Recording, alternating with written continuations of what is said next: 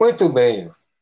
Vamos começar com mais um episódio aqui do nosso programa, do nosso podcast Vozes Alternativas. Esse, esse é o nosso terceiro episódio.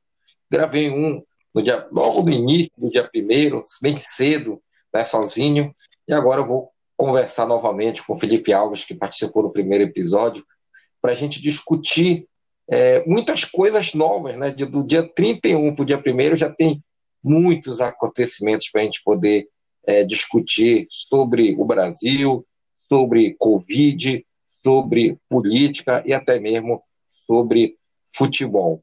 Então, já começo saudando o grande jornalista Felipe Alves. Estamos gravando esse podcast no dia 1 de janeiro de 2021, exatamente 22 horas. Agora são 10 horas da noite. Boa noite, então, para você, Felipe Alves. Boa noite, Peter. Feliz ano novo para você. É, muitos assuntos, já, já alguns assuntos para comentar, né? E vamos, vamos, vamos comentar sim. Um grande prazer estar falando contigo. Bom, e os assuntos que nós vamos comentar hoje, primeiramente, vamos falar sobre as confraternizações de fim de ano, muitas confraternizações, e assuntos meio polêmicos, como Neymar, que ia fazer uma festa para 500 pessoas, né? e na verdade não teve a festa, mas teve uma grande reunião, e ele criticou a imprensa, falando que tem inveja dele. Também vamos falar do Caio Ribeiro, que deve, meio que saiu a favor do Neymar, e aí também teve uma, uma pequena repercussão.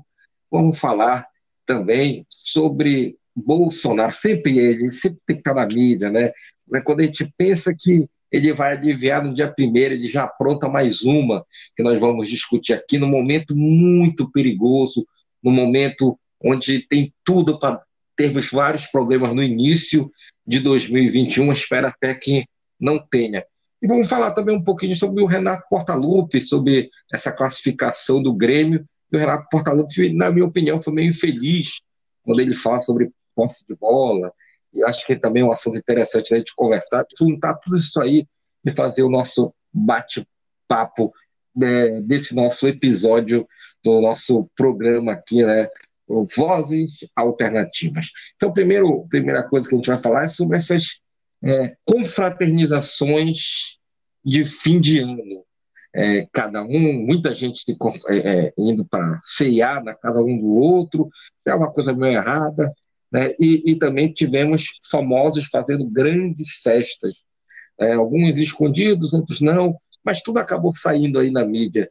E aí, o que, que você achou dessa virada de ano, o Felipe Alves, por tudo que você viu dessa virada de ano? Bom, aqui, aqui no Brasil acabou sendo uma confusão, né? É, a gente está com o número de casos e número de mortes aumentando, né? E mesmo assim, a, a população acabou ignorando completamente esses números. É, me parece um cansaço também em relação à quarentena, né?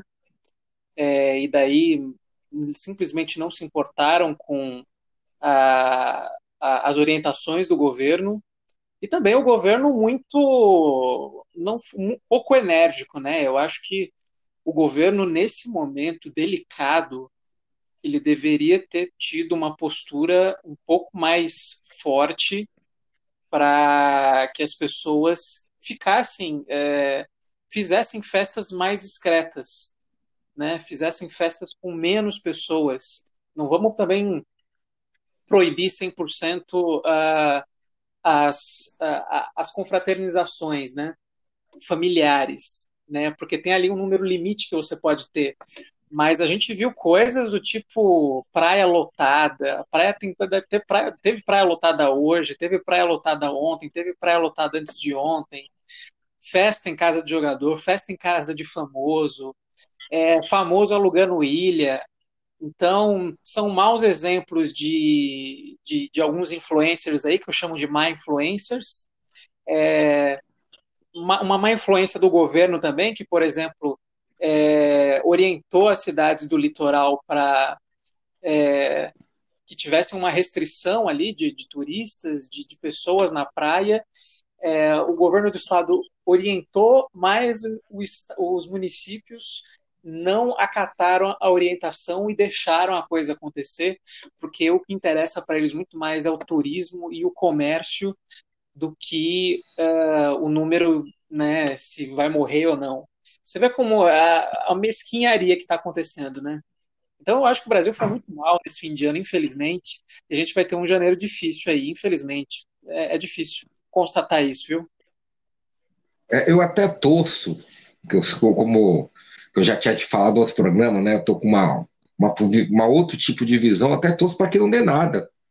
Os caras foram teimosos e continuem assim, no nível que está anualmente. Né? Acho pouco provável. Mas não estou torcendo para aumentar. Eu quero até quebrar a cara mesmo. Mas, infelizmente, aconteceu essas, essas, essas reuniões gigantescas né, em vários lugares. As pessoas é. não têm ideia do que estão fazendo, não têm ideia da força que é essa pandemia, onde a Europa está voltando atrás, já está voltando para o vermelho, a própria Europa né, já está com problemas lá, mesmo com a vacinação chegando. Então, agora um pouquinho mais de paciência.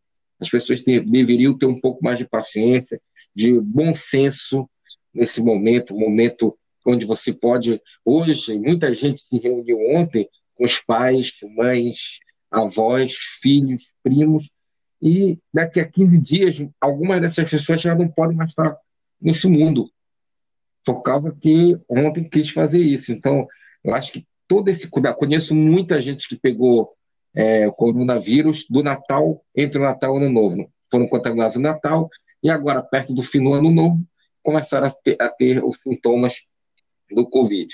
Acho que é o que vai acontecer também, infelizmente, nessas nessas reuniões que tiveram nesse fim de ano, que é mais balada e tudo. E aí, é, Felipe, é. temos, temos o Neymar, né, como uma, uma outra, como um ponto, né, e, e é, é um jogador muito famoso, com muito dinheiro, é um craque de bola, sou fã do futebol dele, não misturo as coisas, não sou jornalista esportivo querendo ser amigo de jogador, querendo ser boleiro. E a minha crítica que vai ao Neymar não tem nada a ver até com futebol, é mais com cidadania mesmo. É mais com cidadania. Então, é, o, o Felipe, o que, é que você achou disso aí?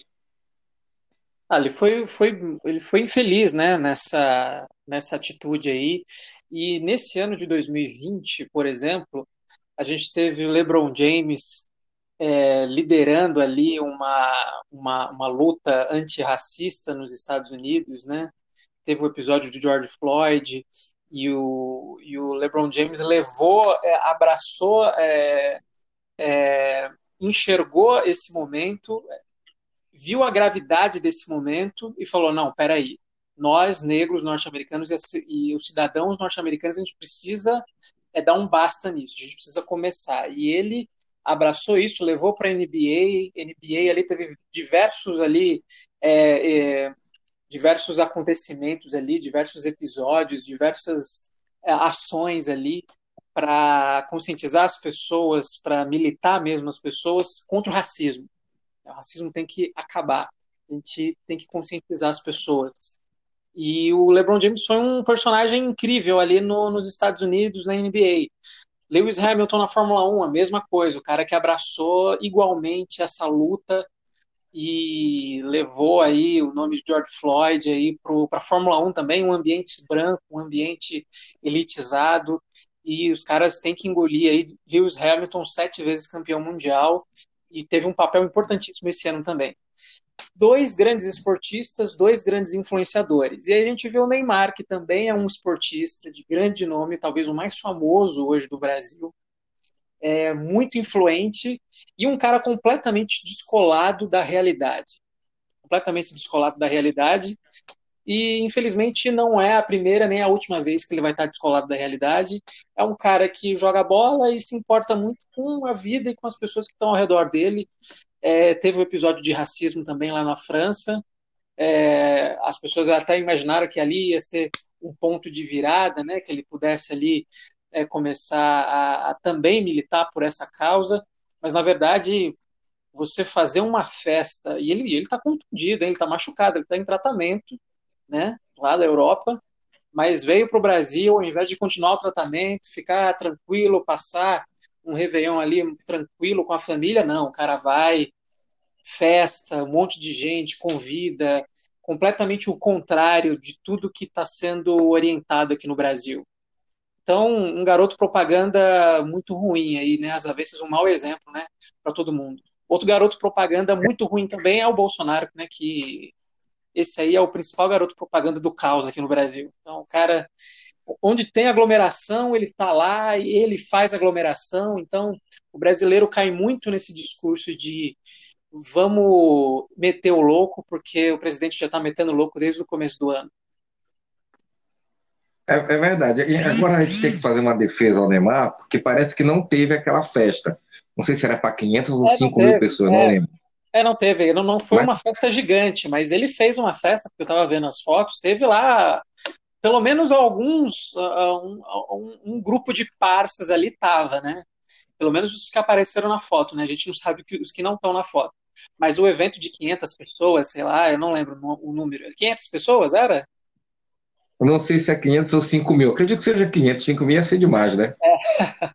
Acho que eram 500 pessoas. Mas aí, mesmo não. Já seria demais, né? Mas mesmo reduzindo isso, é muita responsabilidade, né?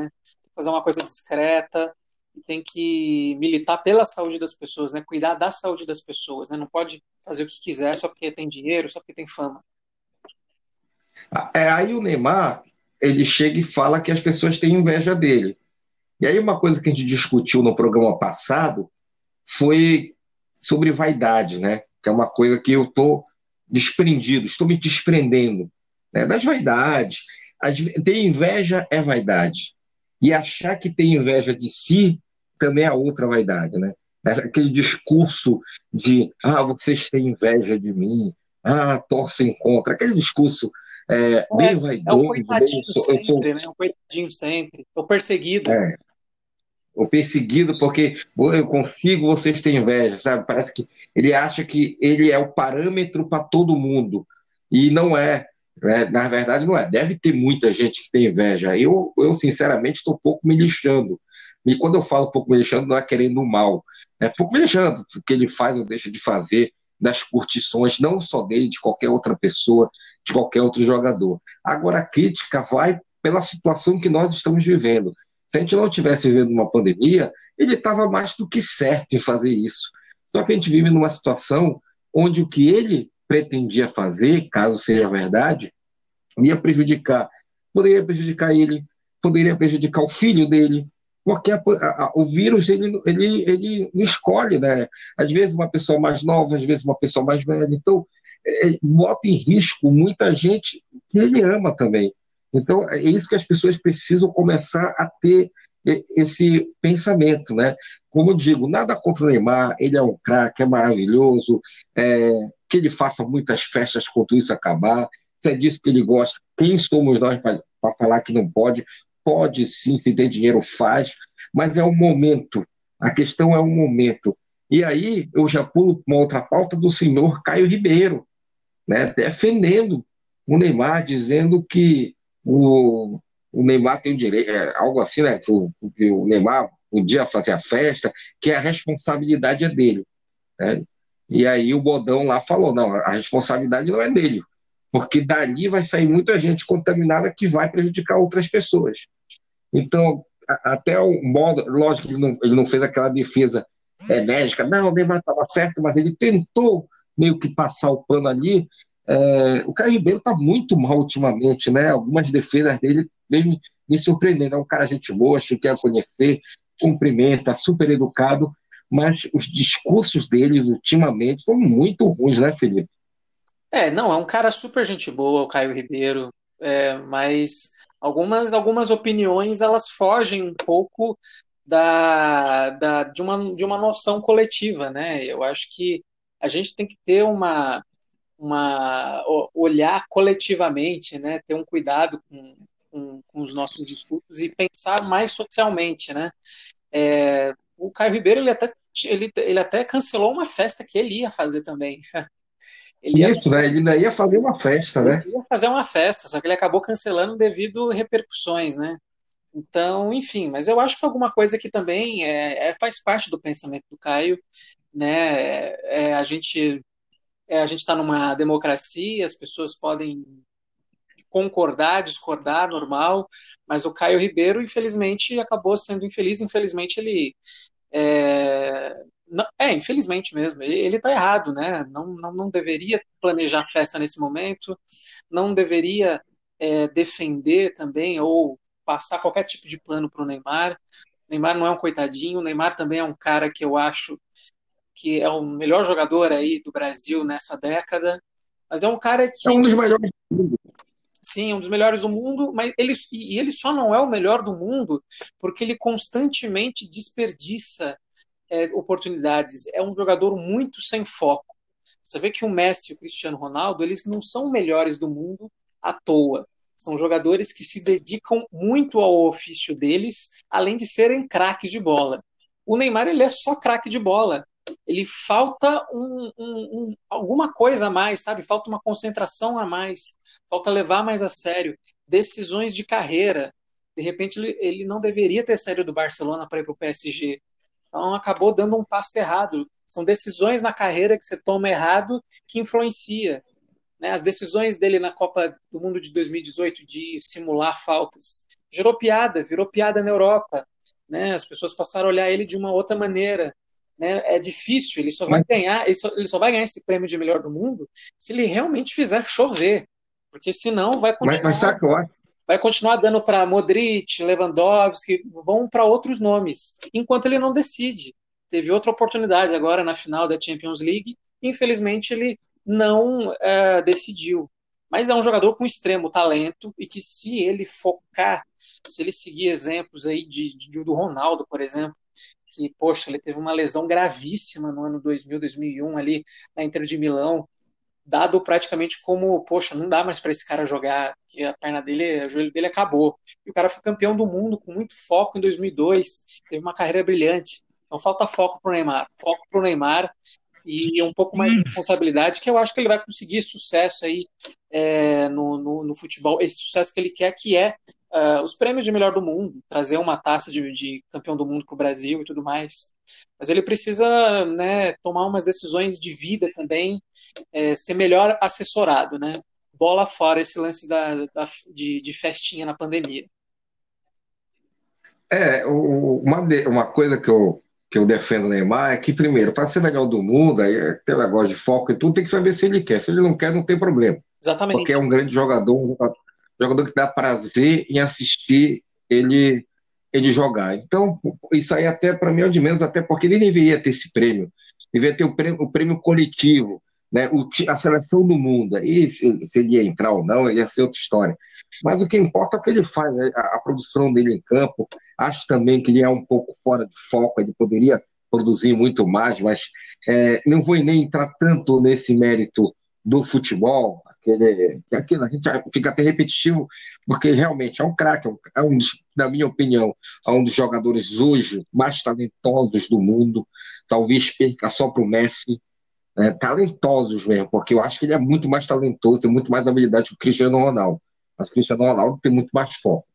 É, mas eu acho que o Messi não dá para bater, né? Ainda bem não dá para cobrar que o Messi jogue tudo isso depois de 10 anos aí arrebentando. É né? uma hora a idade que chega e você baixa um pouco. E o Neymar está no auge, aí, 28 para 29 anos, então é uma idade ainda interessante para você arrebentar, para você voar. E na carreira eu acho que ele está voando e pode é, conquistar voos mais altos. A questão, é, na minha opinião, em relação a, a, ao, a, ao Neymar, é, eu, você falou de de alguns pontos aí que do Neymar que eu começo a imaginar que eu acho que ele gosta de chamar essa atenção mesmo para ele. Esse negócio do coitadinho é uma coisa, uma estratégia que ele gosta, ele gosta de chamar atenção. Então teve a festa, ele joga uma indireta ali, ele quer, ele quer essa atenção toda para ele, né? É um cara que gosta muito de chamar atenção, tanto negativamente como positivamente. É falem mal, mas falem de mim. Então eu percebo que é um jogador que gosta de ficar fazendo as coisas para as pessoas falarem, para ter notícia, para todo mundo comentar, tá nos programas esportivos, nos programas, a, a, gente detonando, gente. Aí no final ele aparece como herói, achando graça de todo mundo. Não era bem isso, não sei o quê. Acho isso chato. Isso, eu acho isso interessante até os 22, 23 anos. Depois você fica adulto. Né? Quando você é moleque, você tem esse negócio né, de de, de, a minha equipezinha aqui, todos vocês contra mim, eu provo o contrário, só que agora com quase 30 anos, ainda tá essa mentalidade, não acho legal. Mas aí eu acho legal. Se ele se sente confortável assim, é outra história. E aí, como cidadão, vem a crítica, porque fazer uma, uma, uma reunião dessa, não é só para o Neymar, para qualquer pessoa que tenha dinheiro, que não tenha dinheiro, e que junta, junte mais de 100 pessoas no ar no ambiente para comemorar o ano novo nessa pandemia é, para mim, alvo de críticas, né, de críticas, de irresponsabilidade. Então, acho que isso aí é uma coisa que a gente tem que sempre pontuar em relação não só Neymar, mas qualquer outra pessoa famosa, Carlinhos Maia, né, que também fez isso e várias pessoas saíram contaminadas com Covid. Então, é muito bom a gente é, tocar nesse assunto, chamar atenção para a pessoa, para a pessoa física, e não para o jogador, e não para pessoa jurídica, e não pela importância que a pessoa é. O cara pode ser a pessoa mais importante do mundo, mas se ele cometer um erro desse da pandemia, tem que ser criticado. E aí tem um presidente, que a gente vai chegar nele mais, mais para frente, aí, né? o, o Bolsonaro, que também fez uma coisa lamentável. Mas em relação a, a, ao Neymar, na minha opinião, ele gosta de chamar atenção. Tudo isso aí é para chamar atenção de páginas nos jornais, e todos os canais estarem falando dele. Ele gosta de ser o assunto do momento, né, de hoje, como em 2018, eu acho que aquilo dele está caindo, chamou a atenção, o mundo todo falou, ele continuou fazendo, né, porque ele, ele quer isso, essa atenção, ou negativa ou positiva, eu acho que enfim, falando dele. Sim, entendeu? Sim. Acho que tem um momento que. E, e, e sabe que tem... Só que tem um momento que você tem que evoluir. Pode terminar.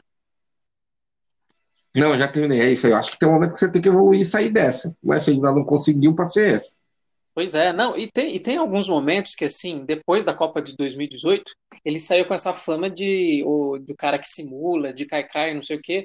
Aí depois na Champions League, ou aqui jogando pela seleção brasileira, às vezes ele tomava a falta de verdade, mas pela maneira como ele caía, pela maneira como ele se comportava depois da falta, gerava uma margem de interpretação para o juiz de não, não, se jogou, tal, não sei o quê. Então tá vendo como atitudes erradas do passado, se você não não não não, não muda de verdade, você acaba levando aquilo pro resto da vida.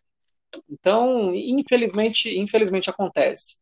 Mas é um grande jogador e se ele tiver foco, eu tenho certeza que ele vai conseguir os objetivos dele. E bom, vamos vamos torcer aí para que nesse ano de repente ele consiga ser o melhor do mundo aí, né? É, embora esse negócio de melhor do mundo eu não me importo nem um pouco, nem publico. Então, eu quero que ele continue jogando futebol, disputando as grandes decisões, que é bacana vê-lo jogando as decisões, que é um grande jogador. E aí, lembrando, falando aqui novamente, eu não tenho absolutamente nada contra a pessoa que seja feliz, que faça festas, faça o que ele quiser. Mas eu, como cidadão e preocupado com a pandemia, tenho que fazer as críticas. E tenho também ser honesto que é, sair também, sair para assistir jogos de futebol, me pus em risco. Mas quando chego em casa, boto a máscara, fico longe de todo mundo, mas me pus em risco umas quatro vezes do início da pandemia para cá. Né? Então, quase um ano aí. E agora, foi, essas quatro vezes foram mais ou menos tipo agora para o final, né? De, de, de, de outubro para cá. Então, é, também não, e, e, eu aceito as críticas, como teve amigo meu que me criticou e me chamou de responsável. Eu falei, fui, fui, fui mesmo. Mas em nenhum momento também eu tentei organizar alguma coisa assim. Mas assumo que também cometi eh, meus erros e a gente e, e isso é muito bom para a gente apontar os, entre aspas os erros dos outros, apontar que falo que não, nunca é bom a gente julgar as pessoas, mas para a gente levantar essa crítica, a gente não pode ser hipócrita. Eu não posso fazer uma crítica sabendo que eu faço a mesma ou que já fiz a mesma coisa, mesmo que seja muito menor. Né? Estou criticando, mas também assumo o erro e aceito as críticas pelos, pelos meus vacilos, que foi também, algumas vezes, me, me reunir para um bar assistir um jogo de futebol. Isso aconteceu quatro vezes que eu que eu lembre. É, e agora, se quiser concluir alguma coisa sobre isso aí também, Felipe, pode concluir antes da gente mudar do assunto. Um negócio é que, assim, é, você, você, quando se aglomerou, você estava aqui em São Paulo, porque você mora sozinho, né? É, eu, eu, uma vez fui em São Paulo para assistir um jogo do Remo e Santa Cruz, né? Que foi no, no, no bar, mas a gente me lembro que nesse jogo a gente tomou precauções, muita gente de máscara e tudo, mas teve os vacilos, né? depois já bebi demais, então já tirei a máscara. Sim, foi muito arriscado que eu fui. É porque Graças a Deus sim, não deu em nada. Sim, sim, é porque de repente tem aquele lance de às vezes você é, às vezes cai numa, numa tentação de se aglomerar e tal. Mas é aquela coisa, se você mora sozinho, pelo menos você não vai infectar ninguém. Né? E se você, pelo menos, tem consciência de usar máscara, de estar usando álcool em gel, você, por mais que você tenha feito uma coisa errada, você não vai levar esse problema para casa ou para algum vizinho. Agora, o problema é quando você está em casa, com é. família tudo mais, que é um pouco mais complicado mesmo. É, e as, as outras vezes, foram duas vezes aqui em Belém, foi no Remy Paysandu, né? e também no Remo e Ipiranga. Reuni mesmo é, num bar, né? nessas duas vezes, né? E uma outra vez eu fui um com um amigo meu que não tinha, eu sabia que não tinha, eu também não tinha, e a gente ficou bebendo, trocando uma ideia um pouco mais afastado, não deu em nada, até fiquei despreocupado, porque eu sabia que a gente estava realmente bem, bem é, obedecendo bem, tomando aquela cerveja. Lógico, o risco é mínimo, mas eu não, mas tinha gente no bar e tudo, então eu não posso falar que, que não, não, é por causa disso que eu não, não vou me tirar a culpa. Cometi os meus deslizes, como muita gente vem cometendo, não é direto, não é toda hora, né? E eu, apesar de errar, peço para os outros não errarem. Né? E se peça, ó, evita, cuidado. Eu sei que para algumas pessoas é difícil, vai, mas fala, ó, toma cuidado, pelo menos se, se for tenta ficar mais longe de todo mundo, pelo menos uns 15 dias, né? ver os sintomas para não contaminar outras pessoas. Exatamente. É, agora, isso, né? Agora, tentar ser o mais responsável, mais prudente possível. Eu, eu, eu fui irresponsável, né? porque fiz uma coisa que não é para fazer, mas fui prudente. Eu sabia o que eu estava fazendo, eu sabia o que eu ia ter que fazer após essa, essa minha palhaçada, podemos dizer. E eu estou seguindo isso, e até o momento, graças a Deus, né, estou sendo abençoado de não ter sido contaminado e a minha família também. E hoje estou meio que decidido a, a, me segurar até as vacinas chegarem. É, agora, hoje, dia 1 de janeiro de 2021, de 2021, quando a gente pensa que as coisas começam a ser, podem estar se organizando, que o, o presidente da República não vai mais fazer nenhuma outra palhaçada, ele vai lá na costa, no litoral, não sei, eu acho que foi em Santos. Foi Praia Grande. Né, com a Camila, Praia Grande, né? E vai no navio, onde tinha muita aglomeração, não foi ele que fez a aglomeração, né? Mas ele foi, ele foi de encontro com a aglomeração na praia, que já foi um erro, pulou do barco, nadou, se misturou rapidamente ali com, os, com, os, com as pessoas que estavam na água, depois voltou para o barco, sinalizou, e o pessoal ainda fez uma provocação com Dória, né? Ei, Dória vai tomar no cu. Né? O pessoal gritando com aquele apoio ao Bolsonaro. É, ele não organizou aquilo, mas ele, como presidente, não poderia ter feito aquilo. É, o que, é que você achou de, de, dessa cena do Bolsonaro? Ah, é proposital, né? Ele faz de propósito, né? Porque ele rema sempre contra a maré, né? A, a, a Organização de Saúde, a OMS, todos os infectologistas e médicos falam não se aglomere na praia. O que, que o Bolsonaro faz? Vai na praia aglomerada e provoca mais aglomeração ainda. Então, ele é, é um agente do caos, né? E a, a, gente não pode também trabalhar com essa utopia de que ai, vai virar o ano e agora as coisas vão melhorar. Gente, o Bolsonaro continua presidente, hoje é uma continuação de ontem, é uma continuação de antes de ontem, os problemas do Brasil continuam, é, nós não temos ainda uma data para vacina. Não sei quando vai vir. Ele disse que vai ser no final de janeiro, mas eu não sei. É, mas, enfim, é, é, um, é um agente do caos. Ele faz isso de propósito, né? E o ano novo vai ser igual ao ano passado, porque nós temos o presidente que faz esse tipo de coisa, ele vai continuar fazendo esse tipo de coisa. Então, não tem nenhum segredo assim, né? É, é, quando nessa virada de ano o que a gente tem que desejar é, uma, é preservar nossa, nossa saúde, desejar saúde para o outro, desejar um sucesso individual para nós, é ajudar pessoas próximas, porque é, no geral, socialmente, o Brasil vai viver o mesmo problema do ano passado e a gente vai ter um grande problema com pandemia ainda no Brasil, porque o presidente não tem empatia nenhuma, né? Ele quer mais é que o circo pegue fogo. E lamentável a atitude dele hoje na Praia Grande, lamentável, lamentável. Uma pessoa que sabe que não vai sofrer nenhum tipo de punição, né?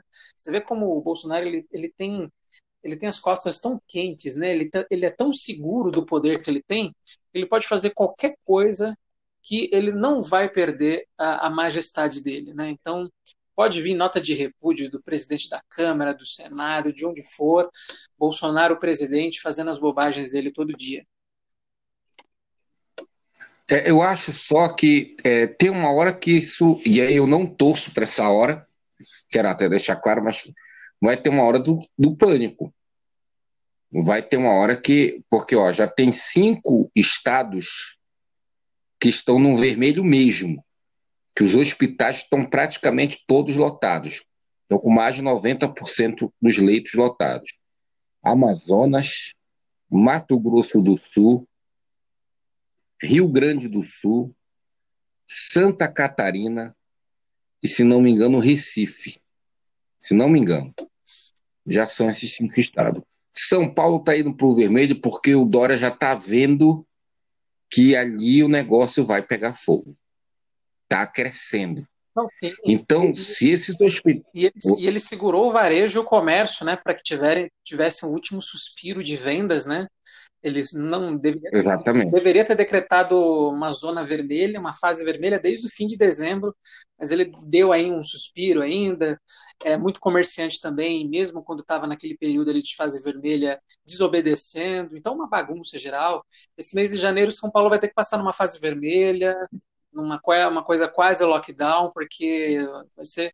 É, e não, não chega nem a ser uma torcida, isso é fato, isso é matemática, né? Infelizmente é, a gente precisa se cuidar, tem muita gente não se cuidando e o resultado pior pode chegar aí, vai chegar, infelizmente. A gente vai começar a ver esse resultado a partir do dia 4. A partir do dia 4 de janeiro já começa os, as bombas. Sim. Né? Alguns do Natal. Sim, até porque e muitos já estão no novo. Os números que aparecem na TV eles são defasados, né? Porque a, a contagem não é feita 100% em feriado, em fim de semana. Então, nessa época de festas, a contagem de casos e mortos não está ali funcionando 100%. Passou as festas, a gente vai ver esse pico aí aumentar, disparar. É, e, e, o desespero vai ser quando não tiver mais leito nos hospitais. É ali que é o desespero, é ali que talvez a população vire as costas para o Bolsonaro. É quando eu poderia estar, a minha mãe poderia estar viva, o meu filho poderia estar vivo, o meu amigo poderia estar vivo, e por falta de leito ele não está mais. E não vai ser um ou vai ser outro, vão ser vários. Porque vai ter uma hora que vai ser tão grande né, o número de contaminados, de pessoas que vão precisar estar nos hospitais, e não vai ter vaga, não vai ter leito para essas pessoas. Né? E alguns governadores e prefeitos irresponsáveis, sabendo da chegada desse fim de ano, sabendo do aumento, é, tirou vários daqueles hospitais de campanha que vai ter que montar de novo. Né? E eu sempre digo, né? eu até torço para que, de repente, dê uma largura aí e o negócio fique do jeito que está agora, não aumente. Né? Mas eu acho muito pouco provável. Então, se acontecer, vai ser um caos. Né? E aí o caos chegando, as pessoas morrendo, as pessoas precisando de hospitais, e o presidente sambando na cara da sociedade, tomando banho, jogando bola, sabe? E é inacreditável, eu não consigo ficar conformado em ver aquele, aquele futebolzinho lá dele, com narração especial lá da, do Datena, né, que, que se diz aquele cara tão é, querendo a, a, justiça, né, se revoltando, ele só se revolta é com, com ladrão de com ladrão de galinha. Aí com ladrão de galinha ele cresce. E aí bala dele, não sei o quê. Esse... Aí quando o cara é mais famoso, quando o cara tem mais poder, ele não dá um pio. não, chama, não usa a palavra canalha, não usa. Quer dizer, é, é, é, é, só é corajoso para ladrão de galinha, né? Para aquele que ele sabe que não vai dar em nada mesmo, ele pode xingar e não acontece nada. Para quem é um pouco mais acima, ele não faz nenhuma crítica, né? nem, nem para nem presidente, nem, nem para ninguém, né? Ao contrário do Neto, que trabalha aí, que sabe fazer as críticas é, pertinentes para o momento.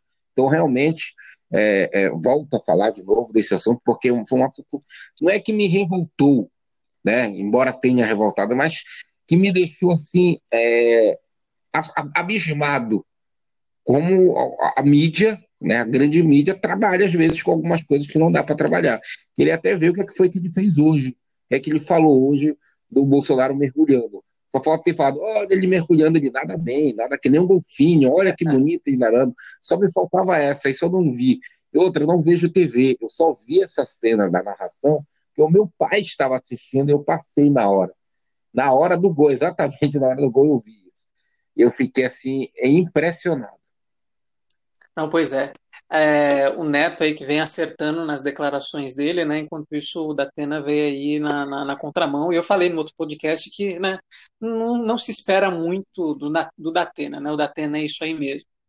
É, tem, tem uma outra coisa também que você estava comentando, é, uma coisa que eu acho que é desesperador para o brasileiro, para mim pelo menos, é quando eu vi as pesquisas do Ibope do Datafolha, que fizeram a pergunta é, se, uh, se as pessoas associavam as mortes ao presidente e ao governador. E aí a maioria não associava as mortes ao presidente e aos governadores. Então, é, isso foi no final do ano. Então, esse tipo de pesquisa, esse tipo de resultado, caiu como uma carta branca para que eles pudessem é, ignorar mais ainda a, a, as informações e os cuidados para o fim do ano. Então, o Bolsonaro, sabendo que ele olha a pesquisa, a maioria da população não, é, não associa as mortes ao governo dele, uma coisa que é completamente errada e é uma falha da mídia que precisa responsabilizar o Bolsonaro todos os dias. Isso precisa ser muito claro. Uma falha grotesca, uma falha um criminal que ele está fazendo em não dar atenção à pandemia no Brasil e a gente ter aí 200 mil mortos e vai subir cada vez mais esse número. A mídia tem que fazer a parte dela, só que as pesquisas dizem o contrário, né, que o Bolsonaro tem aí não tem culpa, os governadores não têm culpa. Eu não sei. E, e aí que vem as, fake news também. O WhatsApp aí tá mudando aí o pensamento das pessoas. É, é, muito lamentável isso e acaba acontecendo. O Bolsonaro tem carta branca para nadar na praia, porque né, a coisa não vai pegar para cima dele, né? Você viu lá, né? Você viu o vídeo. Gritaram mito, né? Que tinha que estar tá lá mesmo, é. orgulhosos de estarem lá. É isso. E é, é, é, não é nem revoltante, né? é mais preocupante do que revoltante. E outra coisa, esse negócio de pesquisa é meio fake. Né? Eu não confio muito nas pesquisas, porque essas pesquisas às vezes botam o que os caras querem. Né? As grandes emissoras fazem pesquisa e botam o que elas querem. E influencia sim, influencia sim. Você vai fazer a pesquisa e aí você, por exemplo, vai ter eleição, aí você bota que o, que o qual é o nome do o Bruno Covas está lá em cima e o Boulos lá embaixo. Né? E aí todo mundo foi pego de surpresa com os 2 milhões que o, que o Boulos pegou no segundo turno, porque as pesquisas não apontavam isso. Né? Quer dizer, mas essa, foi mas muito maior. Mas essas pesquisas de agora, ela, essas, pelo menos, que o Datafolha e Bop fizeram sobre números de pandemia, né, sobre a opinião das pessoas sobre a pandemia, para mim, pelo menos, é, na minha opinião, eu acho que corrobora completamente assim a postura das pessoas. É só a gente olhar os barzinhos, é só a gente olhar aglomeração na praia, é só a gente olhar Bolsonaro. É, para mim bate completamente. É, ou então andar na periferia, ou andar em São Paulo, porque a gente está falando de praia e de festinha em casa de bacana, mas teve muito baile funk de rua em São Paulo também. Muito. Teve muito também. Então, assim, né? E é difícil segurar isso. É difícil segurar isso, mas aconteceu. As pessoas estão cansadas e elas fazem. As pessoas não associam mortes a presidente e governador. Eu concordo com isso. é, não, não, não associam, é, mas eu acho também que, que, que, pode influenciar. E é aquilo, né? Acho que tem que. A galera só vai entender quando realmente chegar no caos. Parece que do, as 200 mil pessoas que morreram no Brasil ainda não foram suficientes para uma boa parte do povo brasileiro entender o que está acontecendo. Infelizmente, é, como eu falo, é mais preocupante do que revoltante. Né? Mas, se essa é a opção das pessoas, né? e, e um aval do presidente da República e dos seus ministros, e ninguém faz absolutamente nada, é, ah, mas se fosse a Dilma, rapaz, ela já teria sido. É, ela, ela, por causa de. Ela foi. Ela saiu né, por causa de pedalada, sim, que todo mundo comete. Né? Foi, então, chutada, é, é aquilo.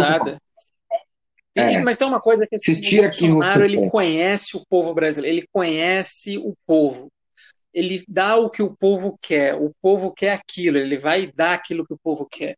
Bolsonaro, de linguagem de povo assim, ele conhece muito bem o brasileiro, e, e quando a gente vê essas atitudes dos brasileiros, a gente cara, a gente precisa de ajuda urgentemente, cara. A gente precisa que o Bolsonaro saia da, da presidência o mais rápido possível, porque ele é o, é o agente do caos. É, e, e para finalizar esse assunto, né, acho que é, os governadores e prefeitos, apesar de tudo, foram muito maus. Foram muito, a, a, gente, a gente, o, o, Bolsonaro é o agente do caos. Ele, ele tem culpa, tem, ele é o presidente.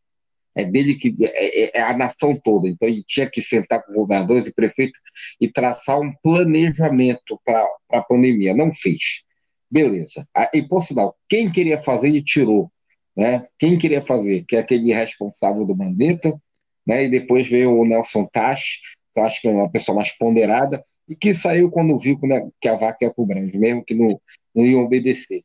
Agora, uma coisa é certa, os prefeitos e governadores de muitos lugares também foram muito ruins. Né? Em Santa Catarina, é, prefeitos de alguns lugares ali abrindo shoppings no, no, no auge da pandemia, a galera andando de barco, de navio, é, praias lotadas, shoppings lotados, é, ninguém fazendo nada. E, em São Paulo, quando passou para a fase verde, é, também não teve cuidado de, de, imaginar que poderia aumentar novamente. Então, teve muito erros Sim. de prefeitos, de governadores, entendeu? Exatamente. O, como eu falo, esse, o João Dória, na minha opinião, é um cara muito fraco, muito incapaz para a gestão pública. É, é, não é um brinquedo ser prefeito, não é um brinquedo, não é brincadeira ser governador. Quando você resolve ser governador, quando você resolve ser prefeito, tu não vai falar só com teus amiguinhos, tu vai falar com todo mundo, com o cara que mora lá no final da ZL, que mora lá no final da Zona Norte, né, que mora na Brasilândia, né? Então, são vários lugares que você tem que saber, vários estados, nas favelas de outras cidades né, menores, e não só a Planata ali, Ribeirão Preto e as grandes empresas de São Paulo.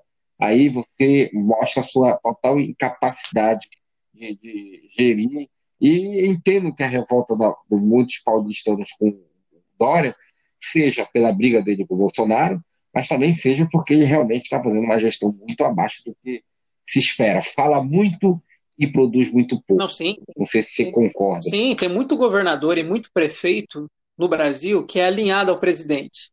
Então acaba montando a trinca de da barbárie, entendeu? Tem cidade e estado completamente entregue porque estão alinhados com o presidente e aí a doença espalha solta. Eu acho que o Dória, apesar dele né, ter esse é, ser diferente, né, com nesse cuidado com o Bolsonaro, né? O Bolsonaro não tem cuidado nenhum com a doença. O Dória pelo menos tem um pouquinho. Mesmo assim, o Dória tem ali o olhar dele em 2022, né? Mas o Dória nesse fim de ano ele mostrou claramente que está muito mais preocupado em salvar a economia do que salvar as pessoas, né? Você falar que, olha, cidades litorâneas, por favor, fechem. As cidades litorâneas falam, não vou fechar. E ele fala, tudo bem, não fecha. Isso é completamente errado. Você tem que salvar as pessoas. Quantas pessoas antes de ontem, ontem, hoje, amanhã vão se contaminar na praia por causa da, da falta de pulso do Dória? Né? Ele preferiu salvar a economia, preferiu salvar turismo, comércio do litoral, do que né, é, abrir, né, é, abriu ali tudo para pro, os prefeitos do litoral ali, que bateram o pé, queriam é, estarem abertos né, para receber as pessoas, e pronto, vão receber, mas infelizmente vai espalhar, né? O vírus vai espalhar, não tem como. Não, não tem como, eu vou te falar por que esses caras foram ruins, porque isso aí é uma coisa que eu falo mesmo. Essa pandemia tinha que ser tratada com planejamento. E aí não dá para aliviar para esses caras, tanto o presidente, que é o principal responsável, como governadores e prefeitos. Por que, que eu falo que não dá para aliviar? Porque é uma coisa que a gente via de longe. Não foi que nem na Europa que pegou de surpresa todo mundo. Aquilo, quando estava chegando no Brasil, a gente viu a Itália por duas semanas devastada. A gente teve tempo de planejar teve tempo de planejar como é que ia se comportar a cidade, e, e, e os pontos fáceis, né? Aeroportos. São os aeroportos, eram nos aeroportos, eram nas fronteiras, né, sabe? Era já com algumas medidas, já era toda uma preparação. Estavam né? construindo hospitais de campanha com o vírus aqui rodando no Brasil, já com a galera já morrendo, em vez de já de voltar antes do vírus chegar. Então, é, foi, a gente teve ainda a vantagem de ser mostrado como foi na Europa, mas ignoramos. Mesmo assim, a gente viu a Europa se ferrar, passou o carnaval, ainda teve mais uma ou duas semanas depois do carnaval para a gente se, se organizar e não, esperar o vírus chegar, porque não se importa com ninguém. Então, é uma coisa que o governo federal tem culpa, muita, mas os governos estaduais, e, muito, não todos, né? Muitos governos estaduais e prefeituras também foram muito é, incapazes, mostraram total incapacidade em, em, fazer isso, ainda mais que muitos dos seus governadores e prefeitos ainda conseguiram ser contaminados pela Covid. Nem para se proteger foram capazes de se proteger. Não, com certeza, com certeza. Falta de planejamento desde o início. Desde o início, o Brasil é um péssimo exemplo de lidar com a pandemia. Enquanto o Bolsonaro diz que é, o país dele é um exemplo, né, de que morreu poucas pessoas, né, porque ele faz aquela conta de número de mortos por número de habitantes, né, mas no mundo já, já sabe que o Brasil é um caos e hoje o medo da Argentina é virar um Brasil, essa é a verdade, viu? É verdade. E agora, pulando para o último assunto nesse nosso podcast, né? Futebol, né?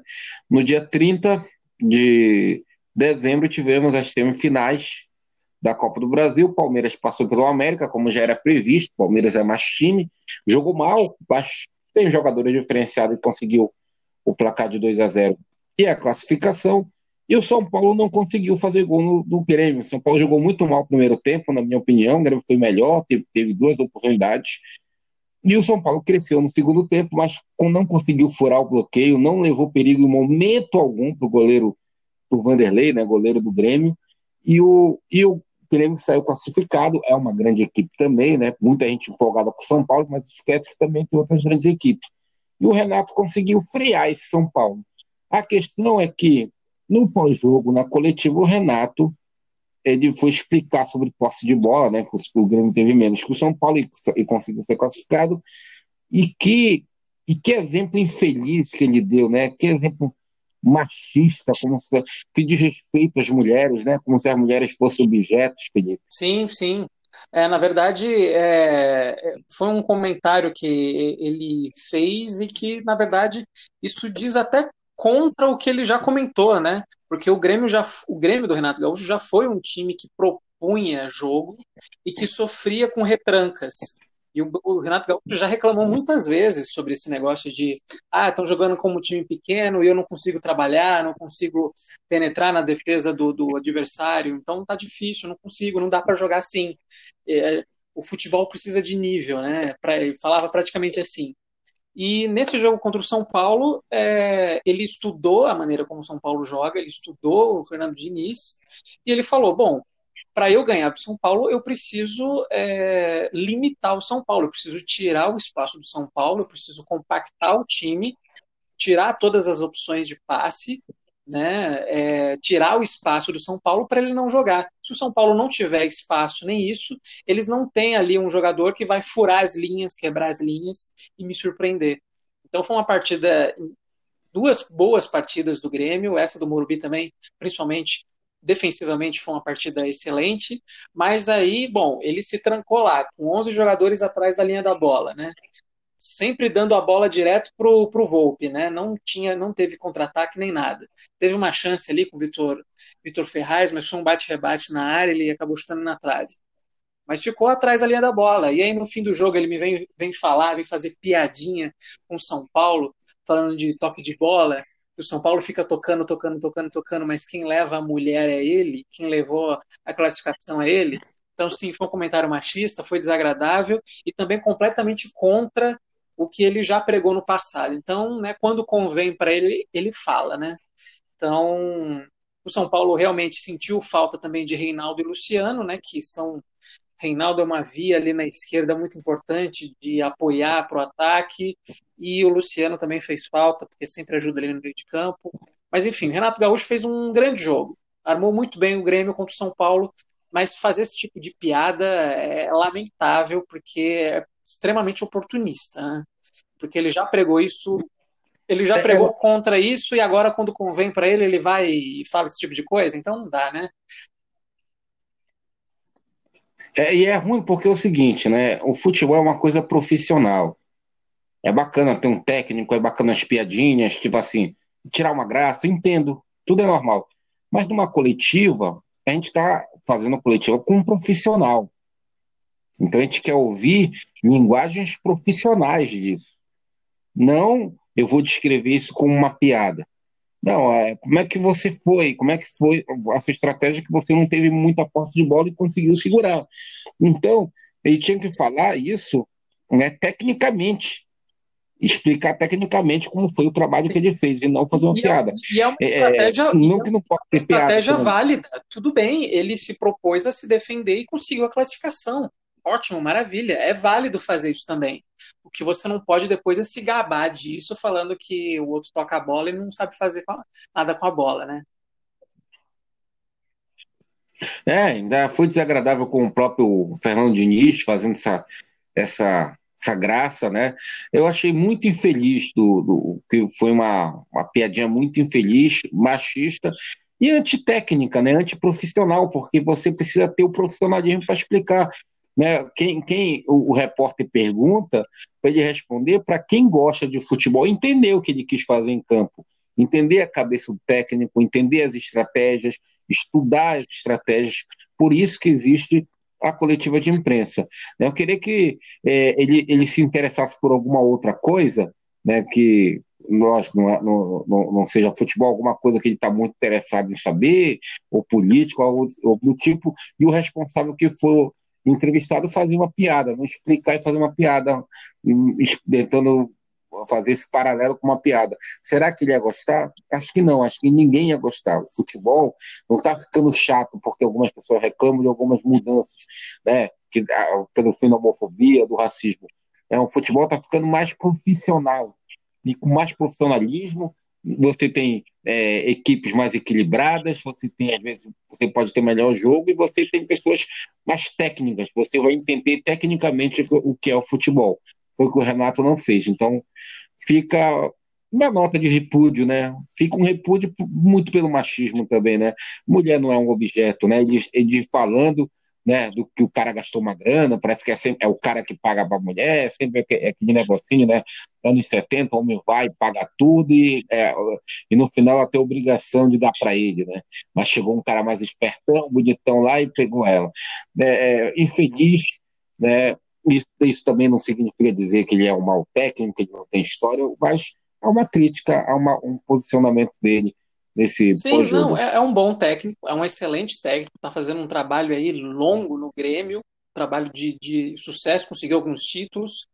Então, olha, olha o tanto de, de saliva que ele gastou falando coisas assim completamente desnecessárias. Olha o tanto de saliva, sendo que, sendo que com essas mesmas salivas ele poderia muito bem ter explicado qual era a estratégia dele contra o Diniz. E eu, inclusive, eu estava, desde o primeiro jogo, né, e antes desse segundo jogo, eu estava vendo algumas entrevistas dele, e eu estava vendo que eu falei, eu pensei assim, poxa, o Renato Gaúcho, ele está respeitando o São Paulo, está respeitando o Diniz, porque, né, o, o Diniz foi jogador do Renato Gaúcho no Fluminense, né, e eles deram um abraço no começo do jogo, são amigos e tudo mais, então eu achei que ia ter esse tipo de respeito, sabe, com o Diniz e com o São Paulo, né, porque o São Paulo faz um trabalho muito sério, e ele também é um cara sério, né, só que ele vai gastou toda a saliva dele com uma, uma explicação completamente fora de, fora de, sabe, fora de linha, sabe, querendo encerrar o ano encerrar o ano lacrando, sabe? Essa que foi a minha sensação, né? Tipo, ah, é o seguinte, acabou a entrevista, agora eu vou ali tomar meu champanhe na banheira, curtir meu fim de ano. Feliz ano novo para vocês aí, que eu tô na final, sabe? É querer lacrar, chato, chato, chato, chato demais. Mas uma outra coisa importante de falar também é que é, tanto a homofobia como o racismo é, são coisas que precisam ser tratadas no futebol, né? Porque o futebol faz parte da sociedade e os times precisam levar isso, levantar essa bandeira também, não permitir é, a, homo, é, a homofobia e não permitir o racismo também. Então, tem que levar isso para o campo, tem que levantar a bandeira, influenciar as pessoas e os técnicos, jogadores, eles precisam colaborar com isso também. É, concordo com, com você, Felipe. Estamos fechando o nosso tempo aqui de quase uma hora, né? 56 minutos, quase uma hora do nosso podcast. É, Vozes Alternativas. Gostei desse nome aí, né? Gostou bom, também, né, Felipe? Eu gostei. Não consegui ter essa ideia, hein? Mas ficou, ficou muito bom, cara. Você, você excelente para nomes, excelente jornalista. Você não é jornalista, mas é um excelente analista social, viu, Peter? É, talvez isso aí, talvez isso aí. Bom, quero quero te dar aí uma, uma boa noite, Felipe, né? Estamos acabando agora, 22 horas e 55 minutos da gravação. É, quero te dar boa noite, um feliz 2021 e até o nosso próximo podcast, Felipe. Eu também, um feliz ano novo para você, uma boa noite para você. É sempre um prazer comentar com você, né, comentar assuntos, né, de aí política, futebol e tudo mais. Sempre um prazer, quando precisar, estamos aí para gerar conteúdo, né? Para discutir as principais pautas do dia no, no, Brasil, no mundo, aí tudo. Então, feliz ano novo para você, para todo mundo que está ouvindo a gente. Beleza, grande abraço aí para Felipe, para você que nos acompanha no Spotify, né? E que é daqui já já, né? Como é muito fácil, é muito simples Amanhã a gente já pode ter outro podcast, depois de amanhã, fazer diariamente, aí a gente, a gente decide como é a melhor forma de fazer. Então vou, vamos nos despedindo aqui e até o nosso próximo podcast.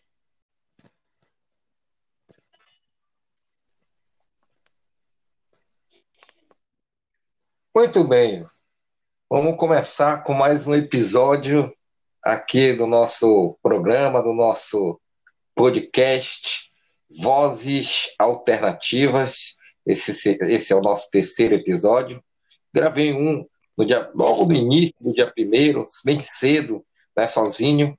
E agora eu vou conversar novamente com o Felipe Alves, que participou do primeiro episódio, para a gente discutir é, muitas coisas novas. Né? Do dia 31 para o dia 1 já tem muitos acontecimentos para a gente poder é, discutir sobre o Brasil, sobre Covid, sobre política e até mesmo sobre futebol.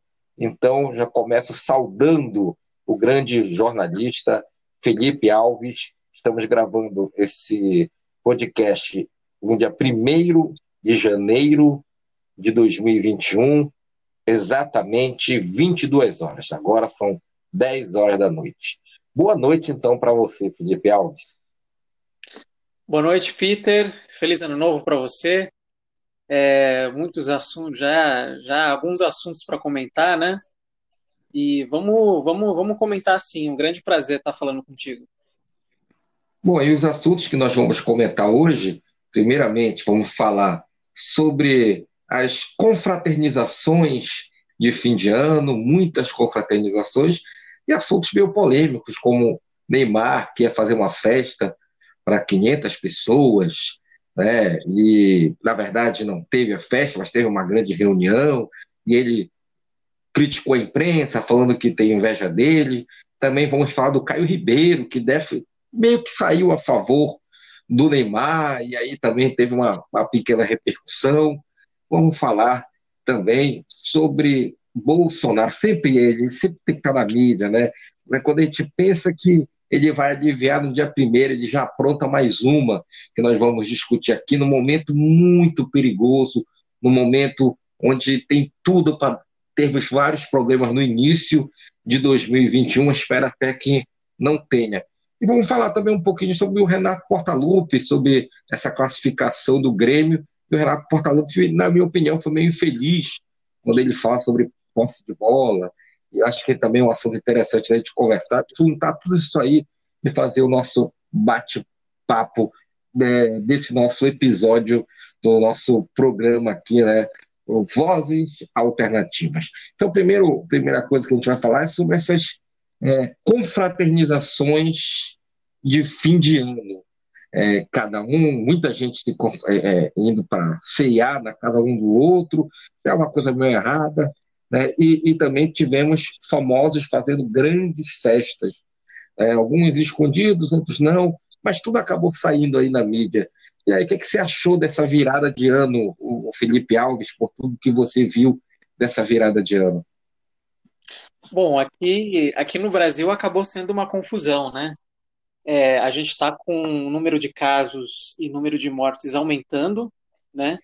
Mesmo assim, a, a população acabou ignorando completamente esses números. É, me parece um cansaço também em relação à quarentena, né? É, e daí simplesmente não se importaram com a, a, as orientações do governo e também o governo muito não um pouco enérgico, né? Eu acho que o governo nesse momento delicado ele deveria ter tido uma postura um pouco mais forte para que as pessoas ficassem é, fizessem festas mais discretas, né? Fizessem festas com menos pessoas.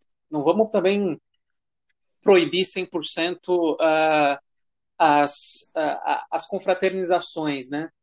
Familiares, né? Porque tem ali um número limite que você pode ter.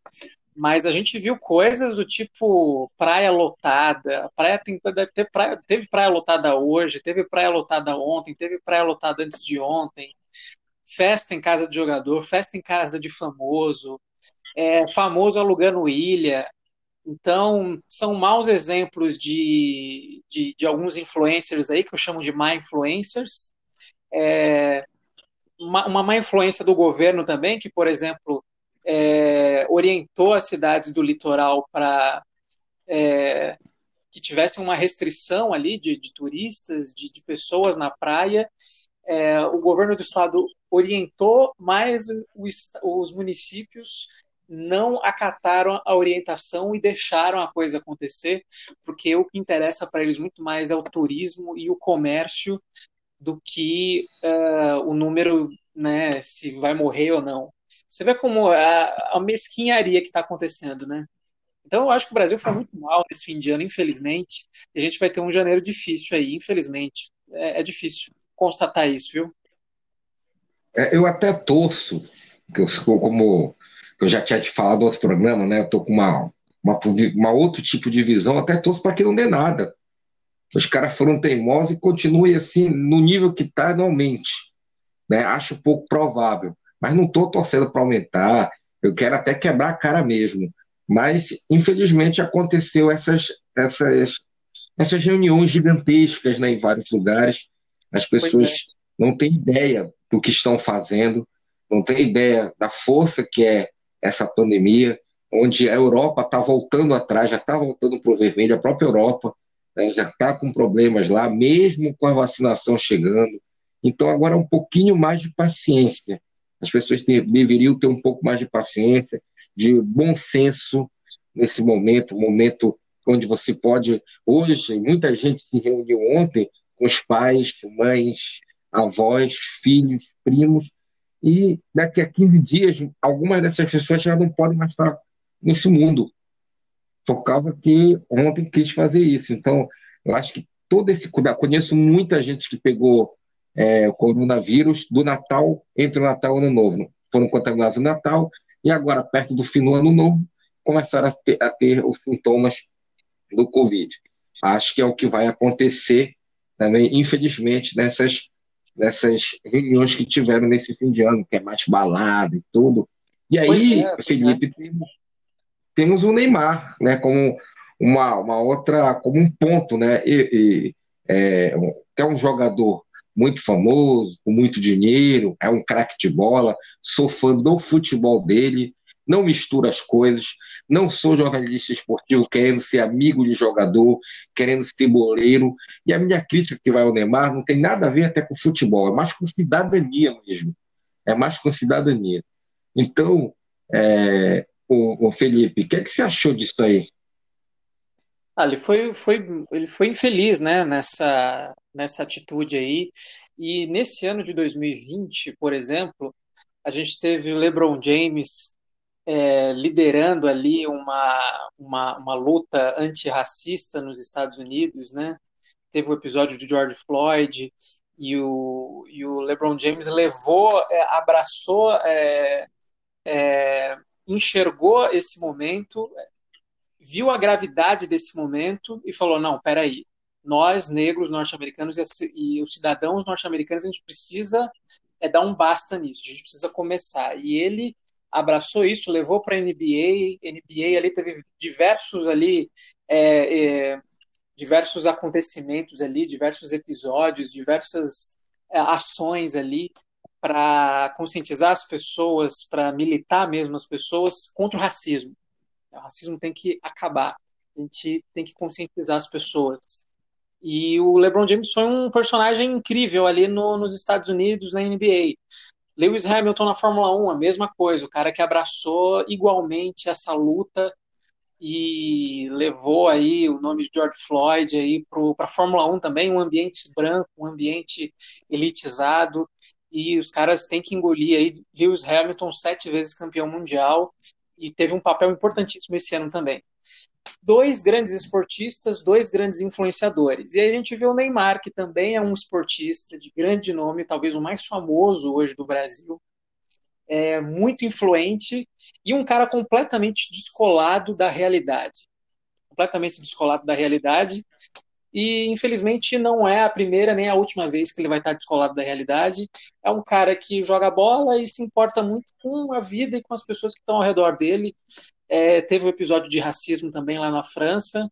É, as pessoas até imaginaram que ali ia ser um ponto de virada, né, que ele pudesse ali é, começar a, a, também militar por essa causa, mas na verdade você fazer uma festa e ele ele está contundido, ele está machucado, ele está em tratamento né, lá da Europa, mas veio para o Brasil, ao invés de continuar o tratamento, ficar tranquilo, passar um Réveillon ali tranquilo com a família, não, o cara vai, festa, um monte de gente, convida, completamente o contrário de tudo que está sendo orientado aqui no Brasil.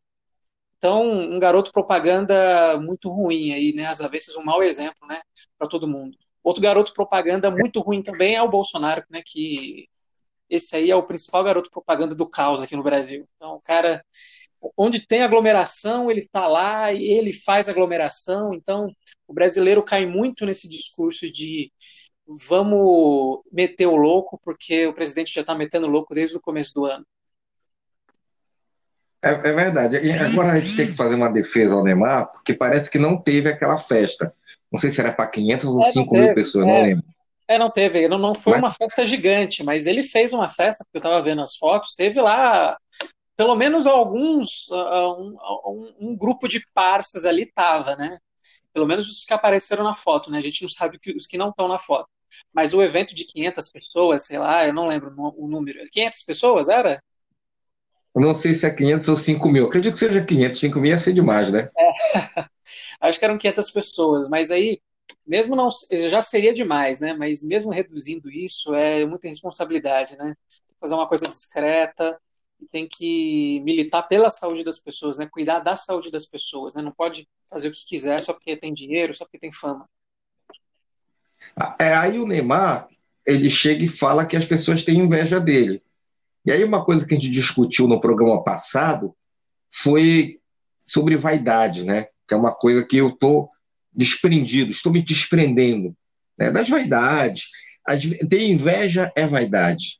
E achar que tem inveja de si também é outra vaidade, né?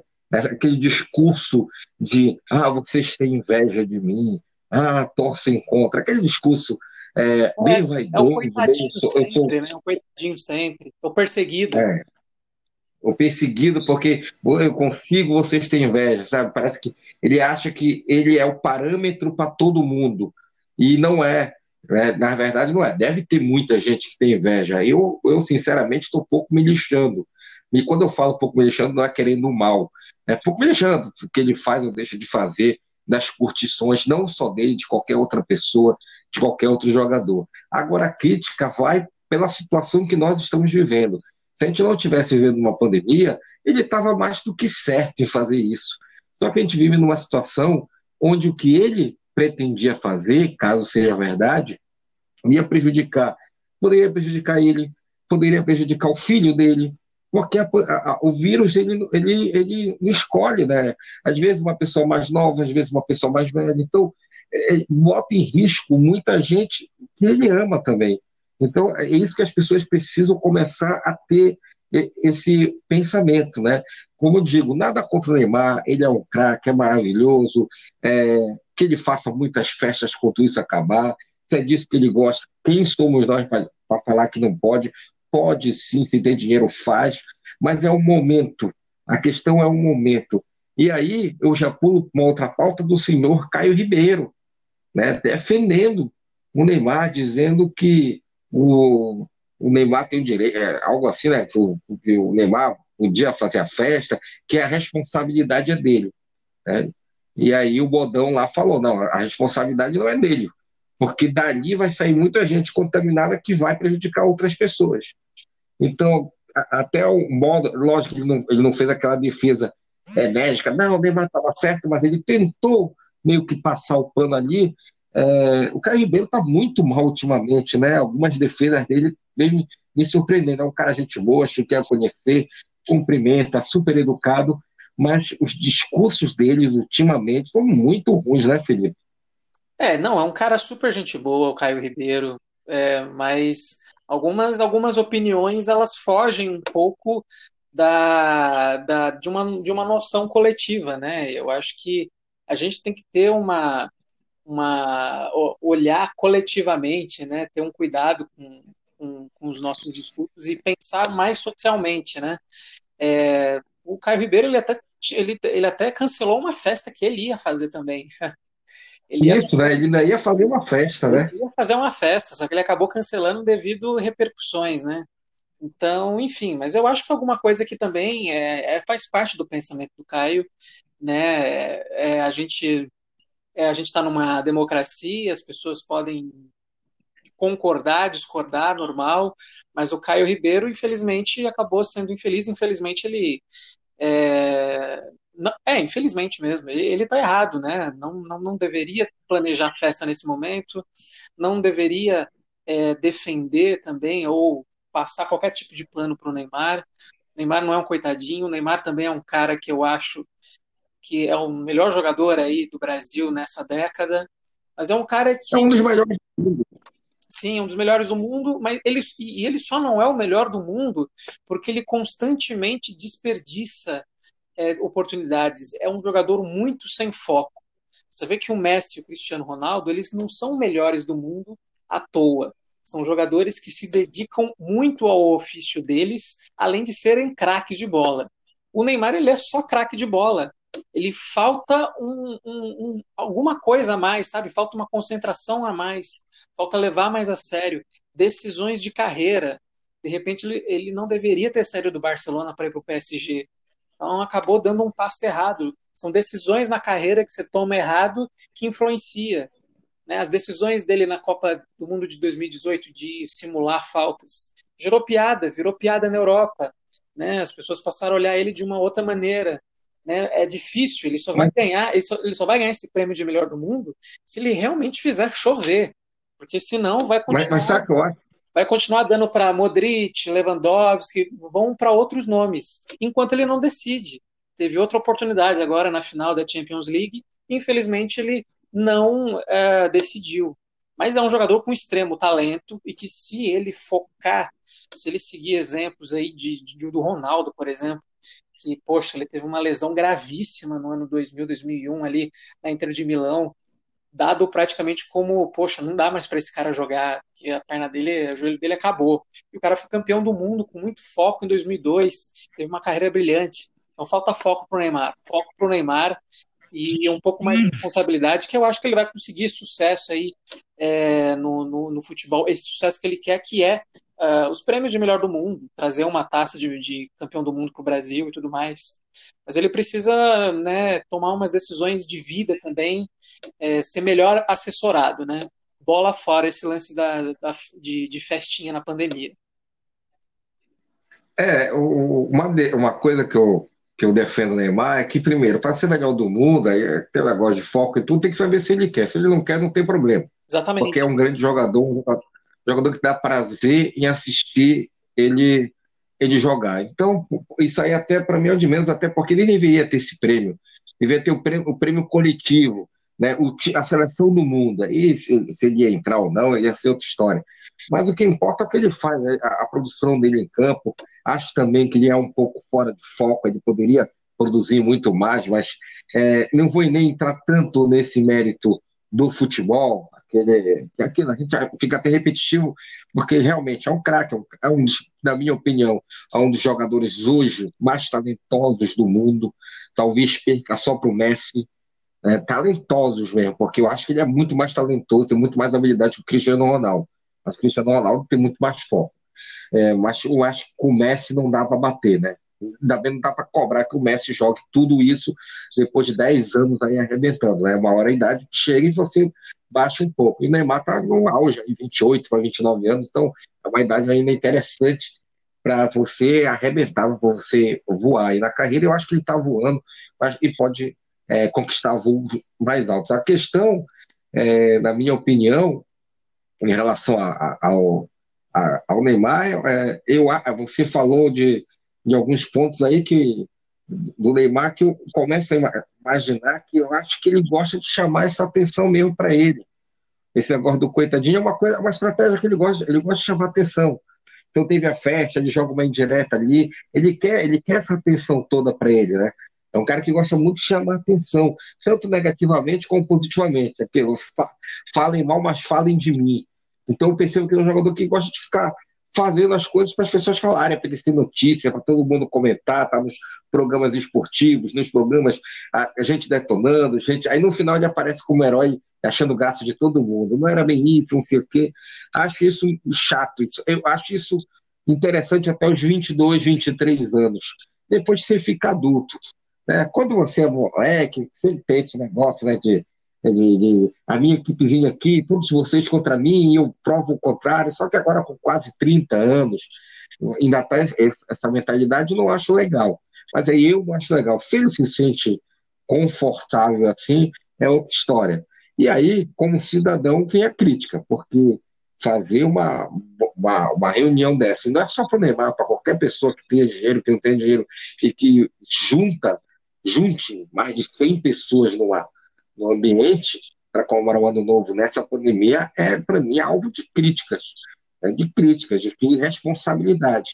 Então, acho que isso aí é uma coisa que a gente tem que sempre pontuar em relação não só a Neymar, mas qualquer outra pessoa famosa, Carlinhos Maia, né, que também fez isso, e várias pessoas saíram contaminadas com Covid. Então, é muito bom a gente é, tocar nesse assunto, chamar atenção para a pessoa, para a pessoa física, e não para o jogador, e não para pessoa jurídica, e não pela importância que a pessoa é. O cara pode ser a pessoa mais importante do mundo, mas se ele cometer um erro desse na pandemia, tem que ser criticado. E aí tem um presidente, que a gente vai chegar nele mais, mais para frente, aí, né?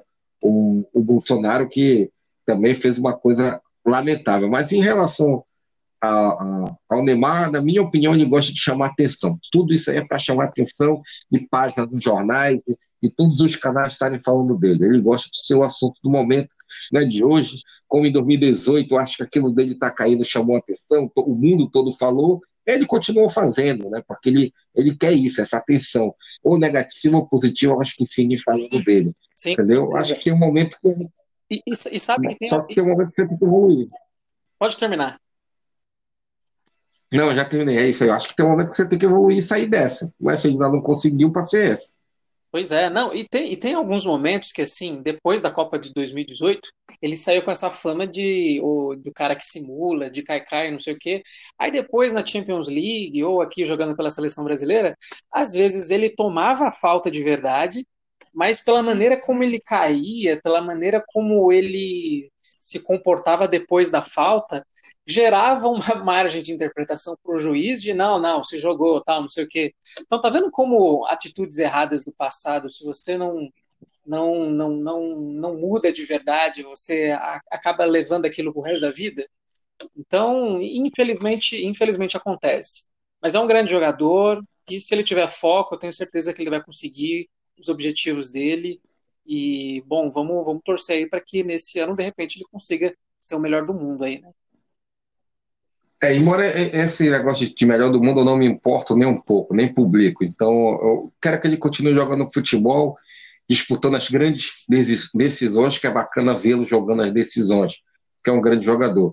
E aí, lembrando, falando aqui novamente, eu não tenho absolutamente nada contra a pessoa que seja feliz, que faça festas, faça o que ele quiser. Mas eu, como cidadão e preocupado com a pandemia, tenho que fazer as críticas. E tenho também ser honesto que é, sair também, sair para assistir jogos de futebol, me pus em risco. Mas quando chego em casa, bota máscara, fico longe de todo mundo, mas me pus em risco umas quatro vezes do início da pandemia para cá. Né? Então, quase um ano aí. E agora, foi, essas quatro vezes foram mais ou menos tipo agora para o final, né? De, de, de, de outubro para cá. Então, é, também não, e, e, eu aceito as críticas, como teve amigo meu que me criticou e me chamou de responsável. Eu falei, fui, fui, fui mesmo. Mas em nenhum momento também eu tentei organizar alguma coisa assim. Mas assumo que também cometi eh, os meus erros e a gente e, e isso é muito bom para a gente apontar os, entre aspas os erros dos outros, apontar que falo que não, nunca é bom a gente julgar as pessoas, mas para a gente levantar essa crítica, a gente não pode ser hipócrita.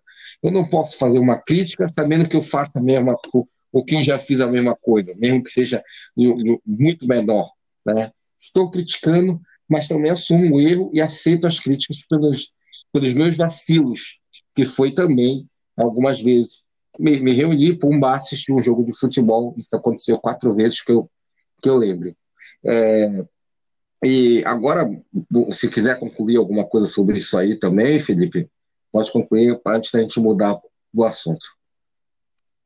Um negócio é que, assim, é, você, você, quando se aglomerou, você estava aqui em São Paulo, porque você mora sozinho, né? É, eu, eu uma vez fui em São Paulo para assistir um jogo do Remo e Santa Cruz, né? Que foi no bar, mas a gente me lembro que nesse jogo a gente tomou precauções, muita gente de máscara e tudo, mas teve os vacilos, né? depois já bebi demais, então já tirei a máscara. Sim, Foi muito arriscado que eu fui. É porque, Graças a Deus sim, não deu em nada. Sim, sim, é porque de repente tem aquele lance de às vezes você é, às vezes cai numa, numa tentação de se aglomerar e tal. Mas é aquela coisa, se você mora sozinho, pelo menos você não vai infectar ninguém. Né? E se você pelo menos tem consciência de usar máscara, de estar usando álcool em gel, você, por mais que você tenha feito uma coisa errada, você não vai levar esse problema para casa ou para algum vizinho. Agora, o problema é quando você está em casa, com é. família tudo mais, que aí é um pouco mais complicado mesmo. É, e as, as, outras vezes, foram do, duas vezes aqui em Belém, foi no Remo Paysandu, né? e também no Remo e Ipiranga. Reuni mesmo é, num bar, né? nessas duas vezes, né? E uma outra vez eu fui um com um amigo meu que não tinha, eu sabia que não tinha, eu também não tinha, e a gente ficou bebendo, trocando uma ideia um pouco mais afastado, não deu nada, até fiquei despreocupado, porque eu sabia que a gente estava realmente bem, bem é, obedecendo bem, tomando aquela cerveja. Lógico, o risco é mínimo, mas, eu não, mas tinha gente no bar e tudo, então eu não posso falar que, que não, não, é por causa disso que eu não, não vou me tirar a culpa. Cometi os meus deslizes, como muita gente vem cometendo, não é direto, não é toda hora, né? E eu, apesar de errar, peço para os outros não errarem. Né? E se peço, ó, evita, cuidado. Eu sei que para algumas pessoas é difícil, vai, mas fala, ó, toma cuidado, pelo menos se, se, se for, tenta ficar mais longe de todo mundo, pelo menos uns 15 dias, né? Ver os sintomas para não contaminar outras pessoas. Exatamente. É, agora, isso, né? Agora muda. Tentar ser o mais responsável, o mais prudente possível. Eu, eu, eu fui irresponsável, né? Porque fiz uma coisa que não é para fazer, mas fui prudente. Eu sabia o que eu estava fazendo, eu sabia o que eu ia ter que fazer após essa essa minha palhaçada, podemos dizer. E eu estou seguindo isso e até o momento, graças a Deus, né, estou sendo abençoado de não ter sido contaminado e a minha família também. E hoje estou meio que decidido a, a, me segurar até as vacinas chegarem. É, agora, hoje, dia 1 de janeiro de 2021, de 2021, quando a gente pensa que as coisas começam a ser, podem estar se organizando, que o, o presidente da República não vai mais fazer nenhuma outra palhaçada, ele vai lá na costa, no litoral, não sei, eu acho que foi em Santos. Foi Praia Grande. Né, com a Praia Grande, né? E vai no navio, onde tinha muita aglomeração, não foi ele que fez a aglomeração, né?